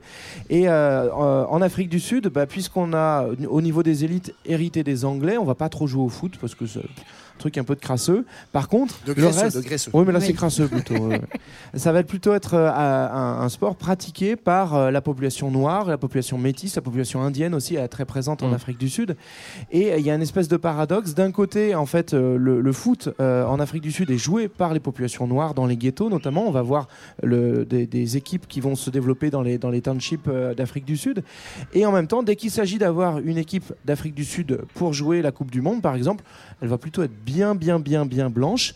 Et on va refuser l'accès euh, aux joueurs noirs dans ces équipes-là. On va refuser toute forme de mixité et on va surtout refuser de reconnaître le championnat euh, créé euh, par les, les- les footballeurs noirs, euh, puisqu'ils ne représentent pas une image que souhaite donner l'Afrique du Sud. Alors JB, je suis désolé, tu, tu- toi tu aimes bien le Brésil, mais comme tu viens de parler d'Afrique du Sud, Ah tu vas bah pas ouais. pouvoir On parler du Brésil. Parce qu'on va retourner du côté du Brésil. C'est vrai que de 64 à 85, on a la dictature militaire, et on a un club dans les années 80 qui va s'opposer à cette dictature. Euh, comment ils font avec Exactement. ballons ça, ça- ça paraît quand même fort. Non, mais quoi, ça, de- c'est assez génial aussi, donc, euh, parce qu'on on se retrouve au Brésil et là, le foot va devenir non plus euh, un instrument d'émancipation coloniale, mais un instrument de lutte contre l'autoritarisme, où on va avoir donc ce fameux club du SC Corinthia, Corinthians, qui sont à, à San Paolo, et qui en fait vont carrément essayer de développer un modèle politique alternatif au régime autoritaire, avec un système d'autogestion du club, avec des dirigeants vraiment de gauche, des joueurs très très politisés qui vont mettre le combat politique sur le terrain, avec des joueurs comme Socrates notamment, et euh, qui vont carrément euh, mettre des maillots, enfin c'est un truc assez connu, euh, puisque donc leur, euh, leur maillot mythique vote, qui va être voté par les joueurs, c'est celui où, où va de- dessus il y aura marqué Democratia Corinthiana, et il va être floqué avec des taches de sang dans le dos pour dénoncer justement la dictature. C'est marrant parce qu'aujourd'hui on peut retrouver euh, d'une certaine manière euh, un peu ça avec Black, Lives Matter, euh, notamment dans le basket, hein, euh, voilà. Et donc c'est vraiment euh, ce, ce mouvement de dénonciation par le maillot. Le football étant déjà un spectacle extrêmement populaire que les gens regardent, et donc ça permet de, de diffuser ces messages politiques qui sont interdits hors de ces stades de football. Sauf que la, la grande différence avec euh, Black Lives Matter, c'est que aujourd'hui, c'est aussi récupéré par les sponsors des grands clubs qui se disent c'est bien vu de soutenir ce mouvement-là, donc on le met sur le maillot. Ça, ce truc-là, comme tu le disais, c'était un club qui était à l'époque, ça a duré une dizaine d'années, mais ça paraît complètement dingue aujourd'hui, qui était vraiment effectivement autogéré. Et donc, euh, ce slogan, il était voté par les joueurs, et c'est eux qui ont décidé ça, pas un, pas un sponsor de bière sur le, sur le maillot. Quoi. Alors, on a vu quelques euh, exemples de clubs engagés qui ont porté leur euh, message politique à travers euh, leur sport, le foot. Maintenant, on va regarder de, de plus près le, le- le public qui vient au stade. Alors, on commence fin 19e, on revient un petit peu en arrière. Euh, deux questions. Alors, déjà, est-ce qu'il y a beaucoup de public Et euh, qui vient au stade On ne sait pas. Ouais, alors il y a déjà fin 19e, donc euh, année. euh, Érotique. euh, année érotique. Pendant la première saison du championnat anglais, donc on est en 1888-89, on dénombre euh, 600 000 spectateurs dans les stades. Donc c'est absolument énorme. Et euh, au fur et à mesure, il va y en avoir plusieurs millions par, par an euh, au début du siècle, du, 20e siècle. Et, euh, et en fait, les personnes qui viennent dans le stade, tu le demandais, je te Oui, réponds. j'avais deux questions. Voilà. Ils sont euh, issus majoritairement de la working class, donc euh, ce sont des ouvriers, la classe prolétaire. Et euh, les médias euh, euh, disent qu'ils sont vulgaires, euh, qu'ils sont euh, violents, et donc forcément ça choque euh, la, la Grande-Bretagne conservatrice. Alors que pas encore. Alors que non, pas du tout. Ça va venir. Une blague, Voilà. c'est une blague. Et, euh, et donc, on les surnomme les hooligans. À partir de ce moment-là, le hooligan, c'est une référence au nom d'une famille euh, anglaise, irlandaise, pardon, euh, qui, euh, qui est célèbre pour sa violence et sa criminalité et qui a été. euh, dont, C'est dont un on a parlé dans- famille de de-. Ouais, c'est un peu les, euh, les- la famille Fram euh, Groseille, pardon, de, de Le Bonheur est dans le pré. Le bonheur est dans- Ouais, dans ouais, le- de la vie à c'est un peu des, hooligans de aussi un podcast sur des références. Non, mais en fait, c'est- aussi appuyé sur des, sur des faits divers qui étaient racontés dans un, maga- dans un journal qui s'appelle le Daily News euh, par un auteur qui racontait les chroniques donc, de Patrick Hooligan et de sa famille, qui étaient de. Patrick Hooligan. de- de- non, mais c'est vrai, Patrick. de, de terribles immigrés irlandais euh, qui foutaient le dawa en gros, et du coup, euh, on a pris ce nom pour euh, donner, euh, enfin, pour le surnommer les supporters Voilà. violents. Quoi. Mais à l'époque, c'est un, enfin, c'est à à cette époque-là que le nom apparaît. Donc là, on est au début du 20e. euh, mais à cette époque-là, le mouvement des hooligans n'existe pas encore. On est simplement sur bah, une forme de mépris de classe sur euh, les gens euh, de la classe ouvrière qui vont au stade. Euh, ça va au départ se tranquillement euh, se gentrifier un petit peu, s'enrichir. C'est-à-dire qu'à partir des années 20-30, les combats syndicaux, les, les combats syndicaux aidant, en fait, la classe ouvrière se normalise, elle est mieux vue. Donc on commence à avoir de plus en plus de familles qui vont au stade. C'est ce qu'on disait, hein, ça devient une partie intégrante de la sociabilité ouvrière. Et puis il y a une grande rupture qui intervient euh, dans les années 50-60. C'est un double changement, un changement dans l'urbanisme des quartiers ouvriers, c'est-à-dire qu'en fait les ouvriers progressivement on les chasse des centres-villes et on commence à fabriquer des HLM de plus en plus. Donc euh, voilà, avec des, logements plus modernes aussi. C'est l'idée de, euh, euh, modifier les, les taudis qui sont un peu insalubres, un tout petit peu. Et puis l'autre gros changement, c'est la télévision. Et en fait, l'apparition de la télé donc la retransmission du foot à la télé et aussi le fait de s'éloigner des centres-villes, ça fait que certes le foot reste un élément important de la culture ouvrière, mais on va beaucoup moins se déplacer en famille au stade et on va plus être tranquille avec sa canette, regarder le foot Ouais. devant la télé. Donc en fait, ça va euh, aussi en partie vider les stades et à cette époque-là, on a en fait dans la deuxième moitié du XXe siècle euh, de moins en moins de gens qui vont au stade de foot. On a toujours beaucoup de gens qui y vont, mais par rapport à la fin du 19e et au début du 20e, c'est beaucoup plus faible. Ouais, juste pour donner un exemple, hein, quand on dit que les stades réunissaient énormément de personnes, un stade très célèbre, c'est notamment le Maracana, hein, qui a été construit pour accueillir 200 000 spectateurs. C'est énorme. Aujourd'hui, on n'a plus de stades qui accueillent euh, autant de, autant de spectateurs de foot. Rio de Janeiro. Ah oui, toi, tu connais. Oui, toi. pardon. Rio de Janeiro. Donc à partir des années 60, on a moins de monde dans les stades, mais pour ceux qui restent, bah, ça va devenir un peu leur euh, terrain de jeu. Et puis ça sera pas que pour l'amour du jeu. Euh, Il y a des, des supporters qui, euh, qui, euh, qui peuvent parfois dévier. On va commencer par parler des, des copes. Ouais. Les copes. Alors mis à part euh, le fait que ça veuille dire euh, tête en hollandais, qu'est-ce que c'est que les copes?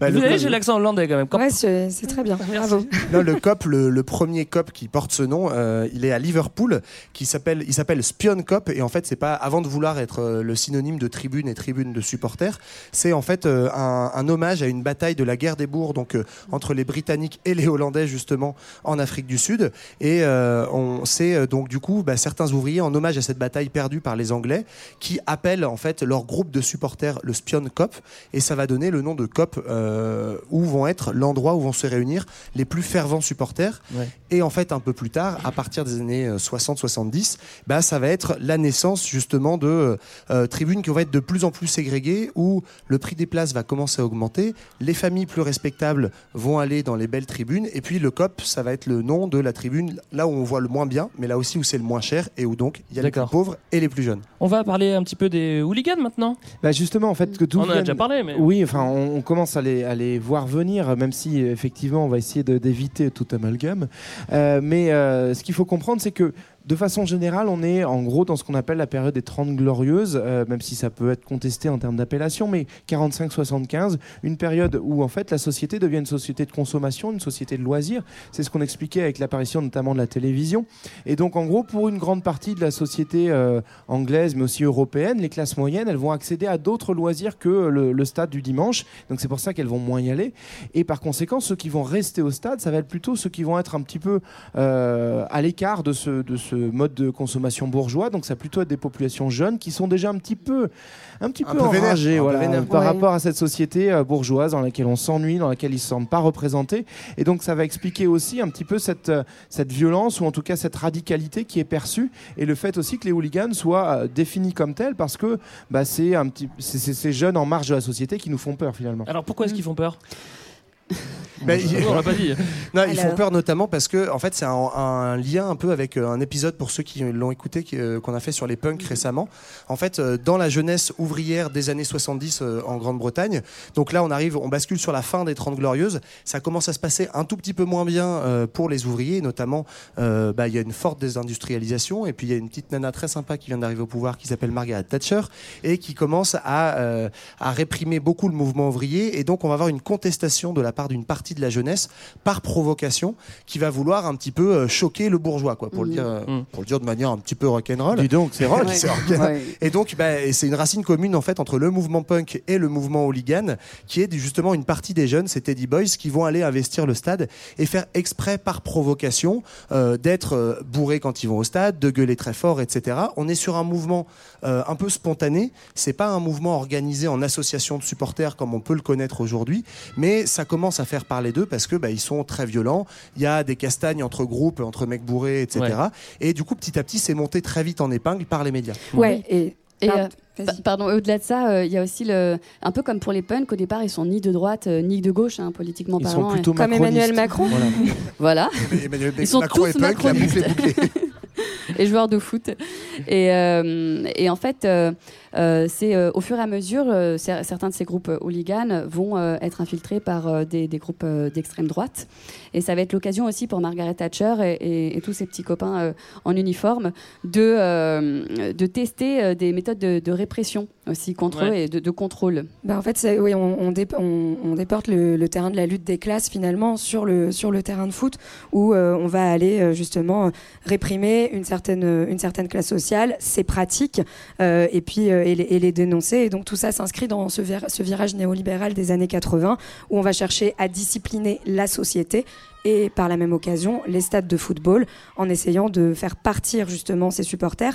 Et comment ça va se passer? Bah, Ça va se passer notamment par toute une politique dans les stades d'augmentation euh, des billets, euh, aussi de, vraiment euh, comment ça, de financiarisation du football qui arrive petit à petit, qui fait que le billet devient très cher aussi Ouais. pour éjecter finalement euh, cette, euh, ces classes populaires et former un, une genre de, de gentrification des stades. hein. Alors au début, on était surtout en Angleterre. Après, c'est un phénomène qui va devenir euh, européen. euh, et même euh, dans, dans, dans- à la fin des années 80, les pays de l'Est vont, vont se réveiller ici. D'ailleurs, je pense qu'on s'en rappelle un petit peu à Marseille. Il y a des fois où c'était un, un petit peu chaud, genre en 2016, je crois. hein.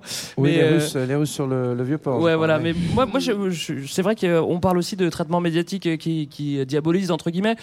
C'est vrai qu'il y a aussi un côté où il y a des mecs qui s'entraînent au combat de rue pendant toute l'année pour se retrouver. Donc ça peut faire un petit peu peur aussi. Moi, perso, ça me fait un peu peur. hein. Ouais, mais c'est ça. Mais de, de- ce qui est euh, intéressant, c'est que, un, comme tu l'as dit, ça existe évidemment, mais ça a été beaucoup monté en épingle par les médias pour tester, notamment à partir des années 80-90, des techniques de répression policière, de la même manière qu'on a expérimenté des techniques de répression policière dans les mouvements sociaux à cette époque-là. Euh, ça existe, mais c'est aussi, en fait, on sort du terrain du foot pratiquement. C'est-à-dire que pour une partie des hooligans les plus durs de durs, ça devient un mode de sociabilité, un mode d'agir dans le quartier comme dans le terrain, euh, comme sur le terrain ou dans les tribunes, et euh, c'est pas forcément lié à, en tout cas, c'est pas représentatif de la majorité des gens qui vont au stade. Alors là, on est au nord, il fait un peu trop froid. On pourra Oui. peut-être aller euh, au sud. Alors pas à Marseille, Brésil mais encore plus. Non, pas au Brésil non plus, Jean-Baptiste. On va aller euh, plus près euh, dans la Méditerranée, mais plutôt en Italie, parce que là, on a aussi des mouvements euh, de supporters. Oui, qui, et qui se, qui se radicalise aussi. hein. Donc, euh, comme on l'a dit, on va avoir des liens extrêmement forts avec euh, le mouvement ouvrier. Donc, c'est ce qu'on va, on va appeler les, ces associations de supporters s'appellent les Sochi. Donc, je pense que ça veut dire association, hein, tout simplement. Enfin, Ouais, ou les sauces, quoi. les potes, quoi. Voilà, c'est ça. Les- des socios en- en Espagne. Et donc, qui sont en fait de- bah, des associations d'entraide, de sociabilité ouvrière, notamment euh, dans les, euh, les régions industrielles de l'Italie.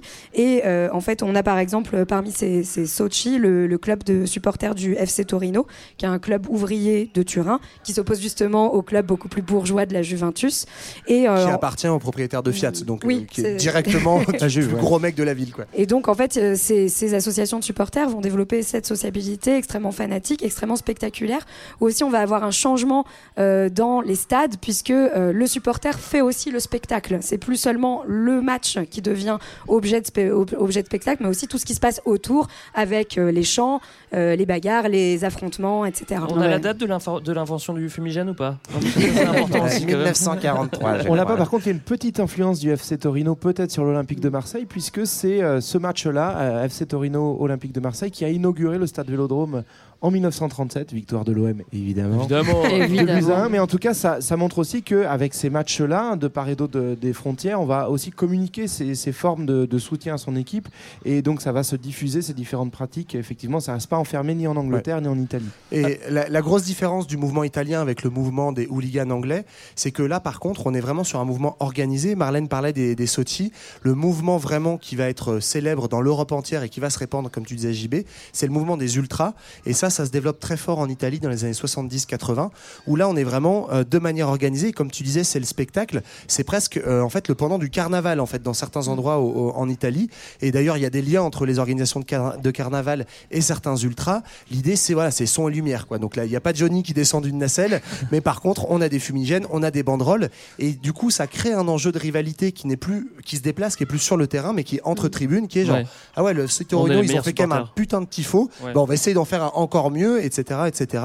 Et donc, il y a des rivalités comme ça qui se créent entre les ultras pour des raisons politiques, économiques. Tu disais, euh, par exemple, Marlène, entre euh, le Torino et la Juve à Turin, mais aussi, du coup, pour d'autres raisons. Après, voilà, il y a des liens d'alliance un peu plus complexes qui se Ouais. lient entre les Des malentendus, par exemple, entre la SSE et l'Olympique lyonnais. oui. Exemple. ou, ou entre, pour le coup, la SSE et, et l'Olympique de Marseille avec. euh, euh, Enfin, non, mais en vrai, il y a eu une, à une époque une rivalité sur des malentendus. Par exemple, sur un match, Jean-Pierre Papin qui fait semblant de se prendre une canette sur la tête et du coup, les supporters espagnols détestent. Ou l'Olympique de les- Marseille qui fait semblant de gagner le championnat et pas la Non, malentendu. C'est vrai qu'il y a, il y a une- un, un- un effet d'appartenance fort avec, euh, avec, euh, avec euh, les supporters qui peuvent entraîner des violences, évidemment, mais il y a aussi, euh, il y a aussi des rivalités géopolitiques qui rentrent dans le jeu, euh, et ça, ça peut aussi créer d'autres violences. Ouais, bah, c'est ce qu'on disait en fait, c'est que finalement ces, ces, ces- ces associations d'ultra vont aussi s'emparer des questions sociales. Et en Italie, ça se voit d'autant plus que euh, il va y avoir un genre de, de mai 68 qui dure beaucoup plus longtemps qu'ailleurs. Qui dure 10 ans, C'est ce qu'on va, c'est ce qu'on va appeler les années, les années de plomb. Hein, ça va durer de mai 68 jusqu'en 77, et où en fait on va retrouver euh, ce climat extrêmement tendu euh, entre notamment euh, certains groupes radicaux d'extrême gauche qui vont aussi enfin, faire partie de ces groupes d'ultra euh, de football et, euh, et du coup euh, s'associer à la lutte syndicale, aux grèves, euh, aux communiqués, aux manifs, etc. Et donc peser dans le jeu politique Mm. euh, en Italie. Rassurez-moi, il y a quand même des supporters qui sont light, il y a des supporters qui Oui, sont. il y a euh, des gentils grecs, t'inquiète pas. c'est Bah, en fait, c'est qu'au-delà des ultras, euh, le, le- le fait de, de devenir fan de, de l'équipe de sa ville, déjà on a changé d'échelle par rapport à un siècle auparavant. On n'est plus, c'est plus l'équipe du quartier, c'est l'équipe de la ville. Euh, ça va euh, finalement entraîner et imprimer euh, un peu l'identité culturelle de la ville, voire quelquefois de toute la région. On le voit beaucoup euh, à Marseille, forcément, même s'il y a beaucoup de Marseillais qui disent, euh, quand c'est soir de match, franchement, la ville euh, insupportable, qu'on peut plus rien faire d'autre. Mais de fait, il y a des villes euh, qui, voilà, qui, qui deviennent identifiées au foot, et, euh, et donc du coup, le, le phénomène de supporters va s'élargir. Ouais. Ça, c'est aussi le- ce que permet euh, et euh, la télévision et ce que tu disais, le, le fait de vouloir diversifier les publics dans les stades. Mm. Ça va aussi donner une place à des gens qui sont pas forcément ultra, qui vont pas faire tous les matchs, mais qui vont quand même s'investir derrière une équipe. Voire suivre juste la Coupe du Monde. Et acheter leur maillot. Voilà. Et justement, ouais, par- juste un aparté sur, sur la Coupe du Monde. Ce que dit JB euh, est vrai au niveau des villes et au niveau régional, et s'étend aussi au niveau national. Ça va devenir euh, très rapidement un enjeu nationaliste. Alors, on a parlé des cas les plus, euh, les cas d'école, on va dire, avec euh, les fascistes, l'URSS, etc., dans les années 30. Mais c'est vrai aussi de manière beaucoup plus récente, y compris en France, par exemple, la magnifique équipe de tu France veux dire quand, quand il 98. s'est passé quoi?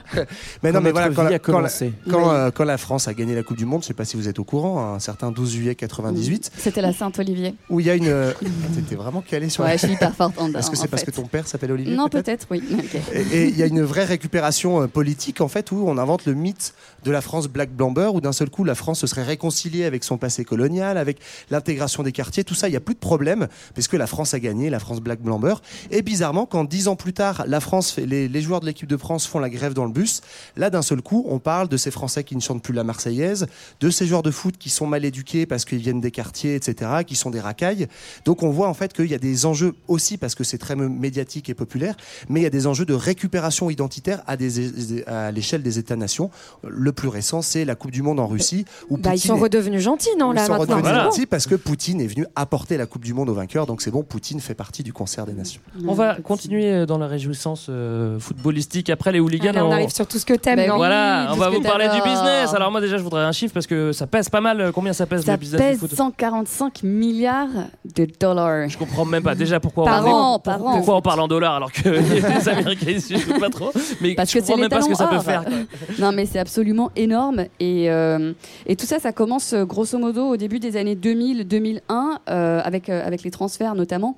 2001, euh, Zizou, le fameux, euh, est transféré de, de la Juve de Turin au Real Madrid pour 100 millions d'euros. C'est le premier euh, énorme transfert euh, euh, auquel on assiste. Et, euh, et C'était mérité quand même à Skip. Ah bah euh, oui. Mais Bah qu'est-ce qu'on peut faire avec 100 millions d'euros? On peut faire pas mal Non, de mais c'était pas 100 millions d'euros, c'était moins que ça, je crois. Mais c'était Ah, beaucoup trop, peut-être. Mais, mais c'était beaucoup. Je crois que c'était c'était beaucoup. beaucoup. de millions d'euros, mais je Ah, sais il y a plus combien. moi je dis en qui 2000 hoche la c'était des francs, mais C'est vrai. bon. Ah ouais, possi- ah, possible, en vrai, possible à vérifier, vérifier ses sources. Mais euh, effectivement, c'est un, c'est un business qui est. euh, on change de modèle économique en fait, tout simplement. Euh, maintenant, c'est euh, c'est le foot, c'est plus juste euh, le sport euh, ni amateur ni professionnel simple comme ça, mais c'est euh, c'est euh, c'est récupéré la par l'argent, hein, gros. Ouais, ouais.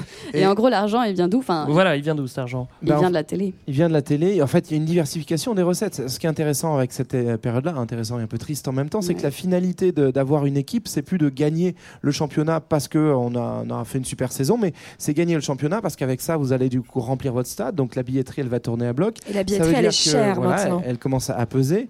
Euh, on l'a vu d'ailleurs, effet euh, du, euh, du confinement et l'arrêt des matchs, ça a mis beaucoup de, de- de clubs de foot dans une situation difficile.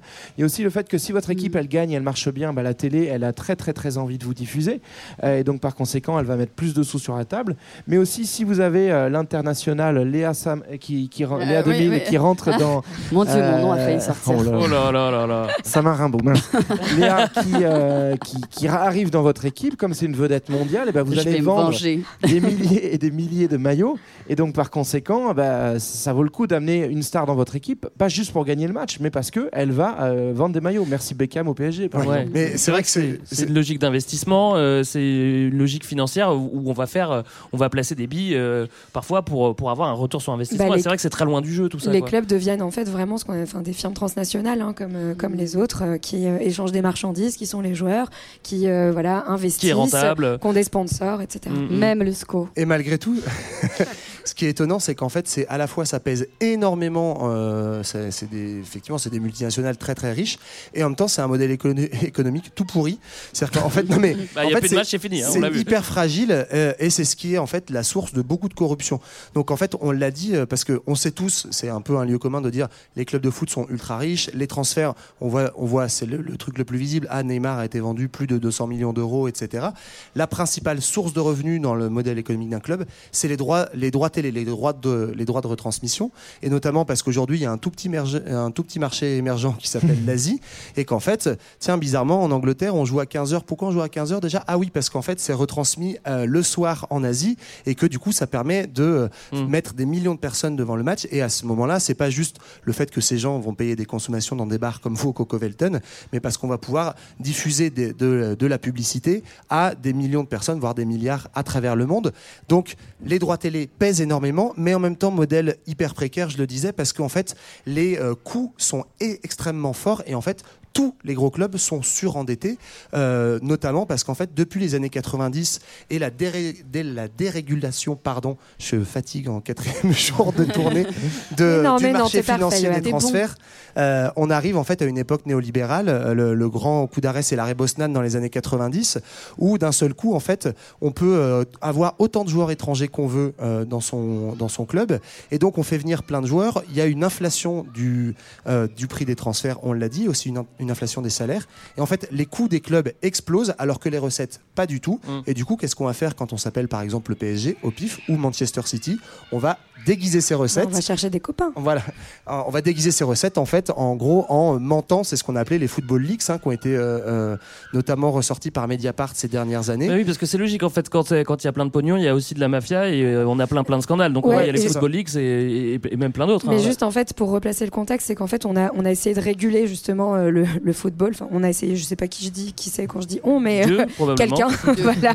Et euh, enfin, avec ce qu'on appelait le fair play financier, c'est-à-dire qu'on essayait de faire. Enfin, on a demandé au club qu'ils ne dépensent pas plus qu'ils ne que ce qu'ils reçoivent d'argent. Voilà, c'est ça. Bravo. L'équilibre financier. Bref, qu'ils soient pas surendettés. Sauf que, bah, comme c'est la course au meilleur joueur qui coûte euh, le plus cher, qu'on attire avec le plus d'argent, etc. bah, en fait, on a déguisé euh, certaines recettes. Donc, en fait, euh, je, je sais pas, j'ai pas exactement tout compris, mais en fait, ils ont fait des, comme si des, des contrats euh, avec des sociétés qui, qui Ben, montraient ouais. qu'ils gagnaient plein, qu'ils gagnaient plein d'argent. Et en fait, les sociétés, c'était une société écran du club euh, lui-même. Du coup, on disait, ah bah tiens, regardez, j'ai plein, plein, plein de recettes. On gonflait les chiffres. Et comme ça, ça me permet de dépenser beaucoup, beaucoup, beaucoup, beaucoup pour acheter euh, beaucoup de joueurs, notamment. Moi, il y a un truc qui m'a marqué aussi, c'est les, les camps d'entraînement pour les enfants où on va, on va repérer des enfants à 5, parfois 5 ou 6 ans pour miser dessus, pour mettre de l'argent dessus, pour avoir euh, espérer un retour sur investissement. après, des ça, fois, je trouve ça un peu rude. Quoi. C'est aussi euh, la- les centres de formation qui, euh, qui, qui jouent un rôle, euh, pour le coup, pas forcément dans cette économie-là, même si là, ils reviennent un petit peu sur le devant. C'est-à-dire Avec qu'en les agents et tout, ouais. so- soit tu fais venir euh, des joueurs euh, et tu, tu mets de l'argent sur la table pour les faire venir, ou soit tu les formes dès le plus jeune âge. Et ça, c'est quand même une passerelle qui reste encore aujourd'hui entre le, le, le- le foot euh, populaire et euh, finalement le foot professionnel. C'est-à-dire que bah, si euh, tu, tu joues bien et que tu es repéré dans ton club amateur, bah, effectivement, on te propose d'intégrer un centre de formation. Alors le problème, c'est que bah, il n'y a pas beaucoup d'élus à l'arrivée, donc il y a aussi beaucoup de, de déceptions forcément et, de, et de vie un petit peu compliquée. Mais malgré tout, ça reste aussi un modèle alternatif à- Ouais. au, au marché des transferts. Même si parfois il y a aussi des magouilles avec les agents. Mais déjà, des magouilles partout. Voilà, voilà, voilà. Euh, Est-ce qu'il y a des, des- des alternatives à toutes les choses négatives qu'on vient de qu'on vient de décrire Est-ce qu'il a- est-ce qu'il existe encore un foot populaire euh, où l'argent ne dicte pas tout? Oui, moi aussi, j'ai envie de rêver. euh, On n'entend on n'entend pas beaucoup parler de, de ce foot-là. Il existe ou pas? Oui, bien, il existe. Alors, avant de parler peut-être du foot amateur et de tout ce qui survit là-dessus, il y a un premier exemple qui est effectivement quand même dans certains clubs, à certains endroits, euh, des modèles un peu alternatifs qui essayent de se mettre en place. Donc, on a euh, le cas de certains clubs, notamment liés aux supporters, qui font des coopératives de supporters pour acheter des parts dans leur club et avoir, mais en fait, exactement comme dans n'importe quelle autre entreprise, de dire bah, plutôt que ce soit un investisseur étranger ou euh, une firme du CAC 40 qui décide pour mon club, je veux que ce soit un collectif de supporters, de gens de la ville, etc. Mhm. Donc ça, ça existe un petit peu. Et puis on a des trucs un peu plus rock'n'roll que moi j'aime bien, des clubs pirates. Un, le, un qui est assez célèbre en, en Europe, c'est le, le Sampaoli, Sampaoli. FC Sampaoli, donc qui est le club d'Hambourg. Et à Hambourg, il y a un petit quartier un peu vénère, un peu punk, un peu anarchiste, un peu féministe, un peu euh, tout ce que vous voulez en East. Et quand même, joue quand même au foot. et, et qui joue quand même au foot, dont l'emblème est quand même une tête de pirate, donc ça s'invente pas. Et eux, voilà, par euh, aussi, mais là on est sur une sociabilité alternative, mais par leurs supporters, par l'identité du club, essayent de promouvoir, même si c'est un club pro et que du coup c'est un peu bancal, d'autres valeurs et euh, voilà, une, un espèce d'anti-foot business. Quoi. Et foot indépendant, ça vous dit quelque chose ou pas? Bah en fait, il y a du, en tout cas pas, du hein. foot non, non institutionnalisé ou moins institutionnalisé. Par exemple, il y a l'exemple du football euh, navétane au Sénégal, qui est Ça, en fait cool. une, compétition, une compétition oh là là là là, euh, qui n'est pas officielle. Il y a un championnat qui existe au Sénégal, mais qui fait beaucoup moins recettes que cette euh, compétition-là, donc qui a lieu euh, pendant la saison des pluies, c'est-à-dire qu'à un moment où l'activité économique est, est forcément euh, plus, plus ralentie ou plus difficile, enfin qui correspond à un moment où les gens peuvent se rassembler. Et où le championnat pro s'arrête. et où Oui. le championnat pro s'arrête. Du coup, il faut continuer continuer à faire du, à faire du foot. Et là, c'est les équipes de quartier en fait qui vont régaler, qui vont organiser des tournois et championnats. Et ça, c'est beaucoup plus suivi. Il y a beaucoup plus de supporters, beaucoup plus d'intérêt de la part euh, des Sénégalais et des Sénégalaises pour ce qui se passe à ce moment-là par rapport au championnat officiel. Bon, ça reste quand même des exemples un peu, euh, un peu à part, mais de façon euh, plus globale, on a aussi une pratique du foot qui, qui continue à se maintenir de façon amatrice pour le plaisir, avec bah, des clubs qui existent de partout, avec des licenciés, avec une, une fédération par exemple française de foot qui revendique 2 millions de, de licenciés aujourd'hui. Beaucoup, hein. Donc voilà, ça- on voit beaucoup les Neymar et, euh, et ceux qui, qui, voilà, Ceux qui courent vite. ceux qui courent très à très la vite. télé. Mais il y en a, il y en a aussi qui courent juste pour le plaisir de retrouver des copains, euh, Léa pour le plaisir de retrouver des petits Mhm. camarades de jeu et qui euh, font vivre encore ce, ce foot populaire.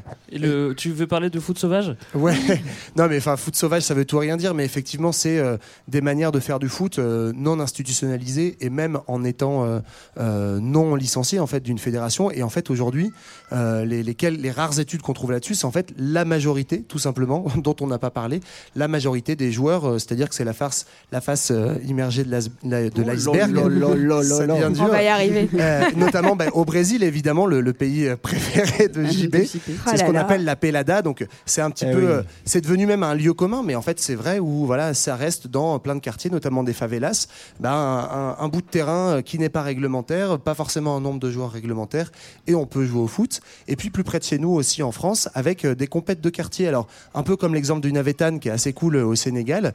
On a par exemple à Paris, dans le quartier de la, de la Goutte d'Or au 18e arrondissement, euh, qui est un quartier euh, très immigré avec beaucoup d'immigration africaine. Et par exemple, il y a des petits gars du quartier qui ont commencé à, à organiser il y a quelques années une Coupe d'Afrique des Nations qui existe, une vraie compétition officielle, mais Coupe d'Afrique des Nations de la Goutte d'Or. Et du coup, en fait, ils ont demandé à tous les copains euh, de toutes leurs nationalités, ivoiriennes, sénégalaises, algériennes, marocaines et j'en passe, de fonder des équipes. Et en fait, le truc marche tellement bien que du coup, il y a des paris sportifs qui se montent là-dessus. Il y a des médias maintenant qui viennent s'y intéresser parce que les gars, il faudrait voir à quoi ressemble le terrain de foot. Mais c'est vraiment un petit bout de square comme on a là juste derrière. Ouais. Et euh, ça draine des centaines de personnes du quartier qui viennent voir ces compètes-là. Ouais, c'est absolument fantastique ce truc-là. T'en Et, as vu euh, et, euh, bah, je- j'en ai vu passer, tout à fait. Des, gens qui allaient. des gens qui allaient. Ah oui. J'ai vu passer Ouais, des gens qui m'ont dit qu'ils avaient une cousine qui avait été. ouais. Ah ouais. Ma tante m'a dit non, et j'aimerais euh, pour, euh, pour finir chose. rajouter un petit truc quand même, un petit truc. On parlait de clubs euh, pirates euh, tout à l'heure. Il y a eu aussi pas mal de matchs pirates à partir des années 60 en France et un peu partout dans le monde. Des matchs de femmes, voilà, qui, euh, ben ouais, ouais, qui organisaient. Elles n'avaient pas vraiment le droit de jouer, ou en tout cas pas de façon professionnelle. Et euh, donc euh, elles le faisaient quand même parce qu'en fait elles aimaient ça et elles avaient envie d'être libres et de vivre. Et C'est beau ce que tu je dis, hein. Ouais. Et, et en fait, il y a un gars que moi j'aime beaucoup qui s'appelle Aimé Jacquet, qui en 98 nous a Ah fait gagner là. Il vient la d'où? coupe. D'où il vient Il vient déjà, de déjà. Ah, ils Saïsou Voilà. Cousin, exactement, à côté Qui de a, eu, euh, qui a eu cette idée absolument fantastique de dire euh, en fait il y a quand même un intérêt à ce que les femmes puissent jouer au foot et qu'elles aient aussi leur propre compétition. Il y en Donc a en fait, un, un intérêt. au moins un intérêt. Et donc, en fait, il a fait en sorte que euh, les femmes puissent venir à Clairefontaine, qui est le, le club euh, Pour regarder les matchs ou les entraînements Pour s'entraîner. pour s'entraîner. Donc, alors évidemment, Merci, encore une fois, on a, on a pu le voir l'année dernière pendant la Coupe du Monde 2019 euh, féminine, euh, où la France est allée quand même très loin, avec euh, des grands noms comme euh, Amandine Henry, euh, Mbok, que moi j'aime beaucoup, euh, notamment, et Wendy Renard, entre autres. Euh, on a vu quand même que euh, donc elles pouvaient maintenant être à Clairefontaine et s'entraîner et avoir leur propre lieu, euh, mais Mm. que en fait elles ne sont toujours pas aussi bien payées que, que les oui, il hommes. faudrait pas qu'elle gagne trop d'argent quand même. Voilà, et, euh, et d'ailleurs, c'était super intéressant de voir en France qu'il y avait tous ces clubs de femmes et euh, qui, toutes ces compétitions en fait, qui ont vraiment attiré, enfin, qui ont vraiment euh, attiré les foules. On était, euh, je suis allée voir plusieurs matchs, on était vraiment très nombreux dans les matchs, autant que dans les matchs pour les hommes. Et euh, cet engouement-là, il a donné envie, pour mon plus grand plaisir, à beaucoup de petites filles euh, de, de jouer au foot. Et alors là, je fais un appel général, c'est parce qu'il y a de plus en plus de petites filles qui peuvent jouer au foot, mais dès qu'elles commencent à avoir des seins et qu'elles deviennent seniors, elles n'ont plus le droit de jouer au foot en amateur. Et c'est très compliqué aujourd'hui de trouver des clubs de foot en France amateurs pour les femmes, donc seniors. Appel, si quelqu'un veut créer un foot, notamment un, un club de foot Notamment à amateur Angers, à Lyon. Ah. ou à Angers, je suis preneuse. Ça sera le mot de la fin, euh, Léa, merci. Euh, Est-ce que on va finir ce petit épisode. Oui, on va accueillir Igor parce qu'on est au Coco Velten. Oui. Merci à tous d'avoir suivi cet épisode. Euh, Igor va nous parler un petit peu euh, euh, de l'endroit où on est. En tout cas, on espère que vous avez appris deux trois trucs sur le foot. Moi, j'en ai appris pas mal, mais c'est vrai que je m'étais pas beaucoup intéressé au début. c'est pour ça. Ouais, je, je vous passe, j'ai failli euh, à vous faire des petits extraits de citations du mail de Greg quand on a décidé de de choisir ce ça, sujet. C'était vraiment un florilège de bonheur, une explosion de joie dans son cœur Et de poésie. qui vous a diffusé ce soir. Voilà. Igor, euh, est-ce que tu peux nous décrire le lieu où on est euh, Coco Velten, je parle pas euh, de, de, de, de, de ce qu'on voit parce que ça on l'a fait au début, mais qu'est-ce que vous faites ici? Je vais faire ça assez rapide puisqu'on a, la- On euh, a chacun notre devant petit nous, hein. pôle euh, qu'on maîtrise. Moi, le mien, ça va être la régie événementielle. Euh, ce que je peux dire, c'est que le Coco Velten, ça va être euh, 40 structures qui bossent euh, au quotidien. Euh, ça va être 80 euh, logements euh, sociaux, Mhm. donc euh, qui sont actuellement pleins à craquer d'ailleurs. Euh, et puis ça va être des événements toutes les semaines, euh, entre le mercredi prix libre, le jeudi avec euh, des petits repas euh, concoctés euh, par Sosigno en ce moment, Mhm. mais ça, ça évolue chaque année. Et, et le vendredi, concert, et samedi, autre événement. Ça peut être une scène ouverte, ça peut être un autre concert. Voilà, on est, il se passe énormément de choses. Je vous invite d'ailleurs à aller voir euh, sur Instagram, Ouais. sur le site et sur Facebook, parce que je saurais pas vous faire la liste. il Ah bah justement, c'était la question que j'allais poser, mais je vais peut-être pas te la poser. C'est quoi Qu'est-ce que vous avez comme gros événements bientôt Euh, je- Faut aller voir sur le site. C'est mieux d'aller voir sur le site. Vous avez compris. Vous Voilà. irez voir sur le site. il y a trop de choses. c'est ça. Je, je saurais pas Ouais. tout. D'accord. En tout cas, en tout cas, merci Igor, merci au Coco Veltet de nous avoir merci accueillis. beaucoup. Nous, c'est la fin de notre tournée. Ça y est, elle s'achève. On a fait quatre dates. Beaucoup d'émotions là. Beaucoup d'émotions. On est presque un peu fatigué en plus. Non. Euh, pas toi, pas toi, Jean-Baptiste. Moi, je continue demain, si ça vous D'accord. intéresse. Je serai à, à Nice. D'accord. Bon bah, euh, vous- tu nous Ok, je viens avec toi.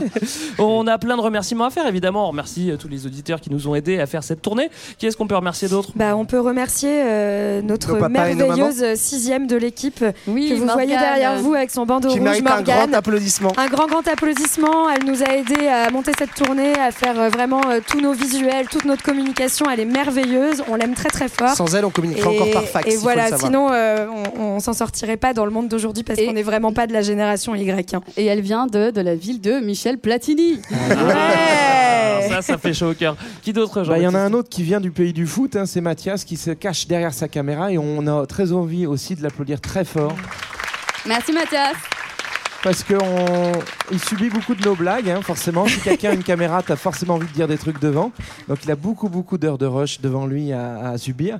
Donc merci à lui. Il nous vient du, du Pays Basque, pays de Didier Deschamps. Euh, Qui d'autre? Bah, Bah, on, on peut en remettre une petite couche quand même effectivement sur euh, bah, tous les contributeurs de la tournée. Au départ, c'est un projet qui est né il y a un an, qui a failli euh, mourir avant d'avoir lieu à cause du Covid, dont vous avez vaguement entendu parler. Euh, mais voilà, grâce à la générosité de pas mal et de même beaucoup euh, d'auditeurs et d'auditrices, on a pu faire cette tournée. Et nous, on est très contents parce que euh, ce podcast qu'on vous présentait là avant de lancer l'enregistrement, c'est quelque chose qui est 100% bénévole, euh, 100% amateur. Et euh, nous, ça nous faisait plaisir aussi d'aller un peu à la rencontre de certains de nos auditeurs euh, Hors dans de Paris. différents endroits, hors de Paris, parce que d'habitude on enregistre à Paris parce que Greg a un salon super confortable là-bas. Faux. voilà, et donc euh, bah, merci à vous parce que euh, c'est aussi euh, avant tout pour ces auditeurs et ces auditrices qu'on fait ce projet-là et qu'on espère le continuer et, longtemps. et qu'on peut euh, vivre aussi euh, de, de beaux moments entre copains c'est et beau. voilà et qu'on Ouais, est en fait, content de partager payez nos vous. vacances quoi. Voilà. Après, il faisait chaud dans le van quand même. hein. Mais bon, c'est c'est pas le Soyez problème. plus généreux pour la clim l'année Euh, prochaine peut-être, je voilà, sais pas quoi. s'il vous plaît. On va diffuser ces épisodes euh, bah, euh, probablement à la rentrée ou peut-être un peu avant. Euh, nous, on se retrouve justement à ce moment-là euh, en podcast. Euh, D'ici là, vous pouvez nous écouter euh, sur toutes les applis qu'on connaît, hein, voilà, ou nous retrouver sur les réseaux sociaux. Et puis, on va même pouvoir boire un verre euh, ensemble après. hein. Alors oui, d'ailleurs, à ce propos, on nous a offert le champagne hier. Ah oui, c'est vrai. Voilà. Ceci est vrai. voilà. J'ai honte là Il y avait présentement. deux, trois bouteilles, hein, je crois au moins. Ouais, Je ouais, l'ai ouais, ouais, compté. ouais. Les tapas aussi. Voilà. En tout cas, merci à tous. On se quitte en musique comme d'habitude, Johan. Ouais, on se quitte avec des étoiles dans les yeux et même avec celle qui est floquée sur le maillot de l'équipe de France depuis 1998 avec un certain I Will Survive. Merci beaucoup et belle soirée à tous. Merci encore. Salut, Au revoir.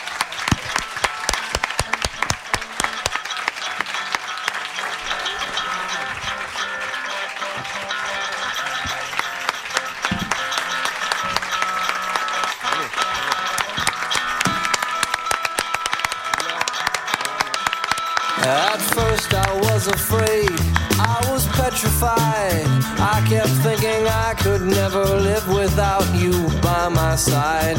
But then I spent so many nights just thinking how you'd done me wrong. I grew strong. I learned how to get along, and so you're back from outer space. I just walked in to find you here without that look upon your face. I should have changed my fucking lock. I would have made you leave your key if I'd have known for just one second you'd be back to bother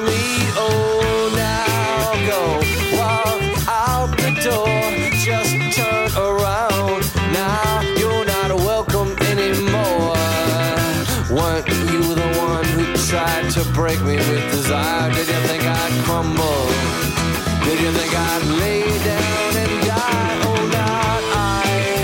I will survive. Yeah, as long as I know how to love, I know I'll be alive. I've got all my life to live. I've got all my love to give. I will survive.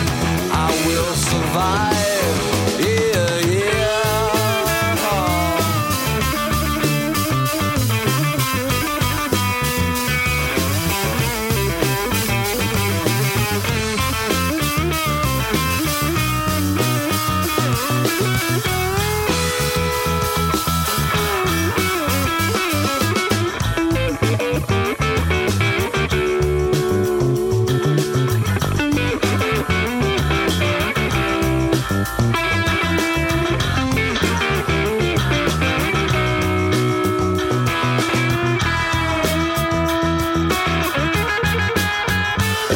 Took all the strength I had just not to fall apart.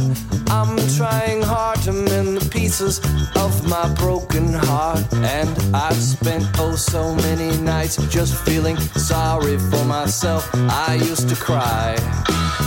But now I hold my head up high and you see somebody new. I'm not that stupid little person still in love with you. And so you thought you'd just drop by and you expect me to be free. But now I'm saving all my loving for someone who's loving me. Oh, now go walk out the door. Just turn around.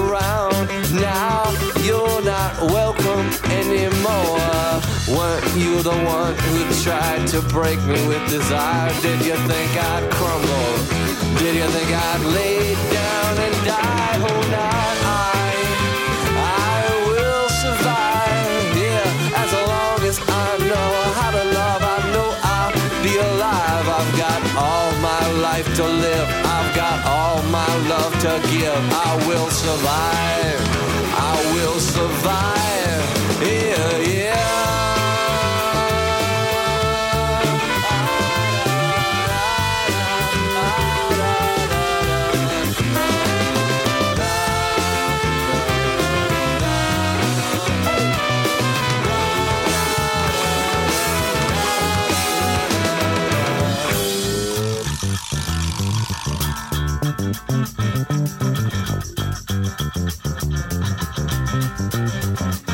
Rebonsoir à tous, juste pour vous dire que euh, dans une heure, une heure et demie grosso modo, nous on va boire des verres au Longchamp Palace. euh, si jamais vous voulez vous joindre à nous.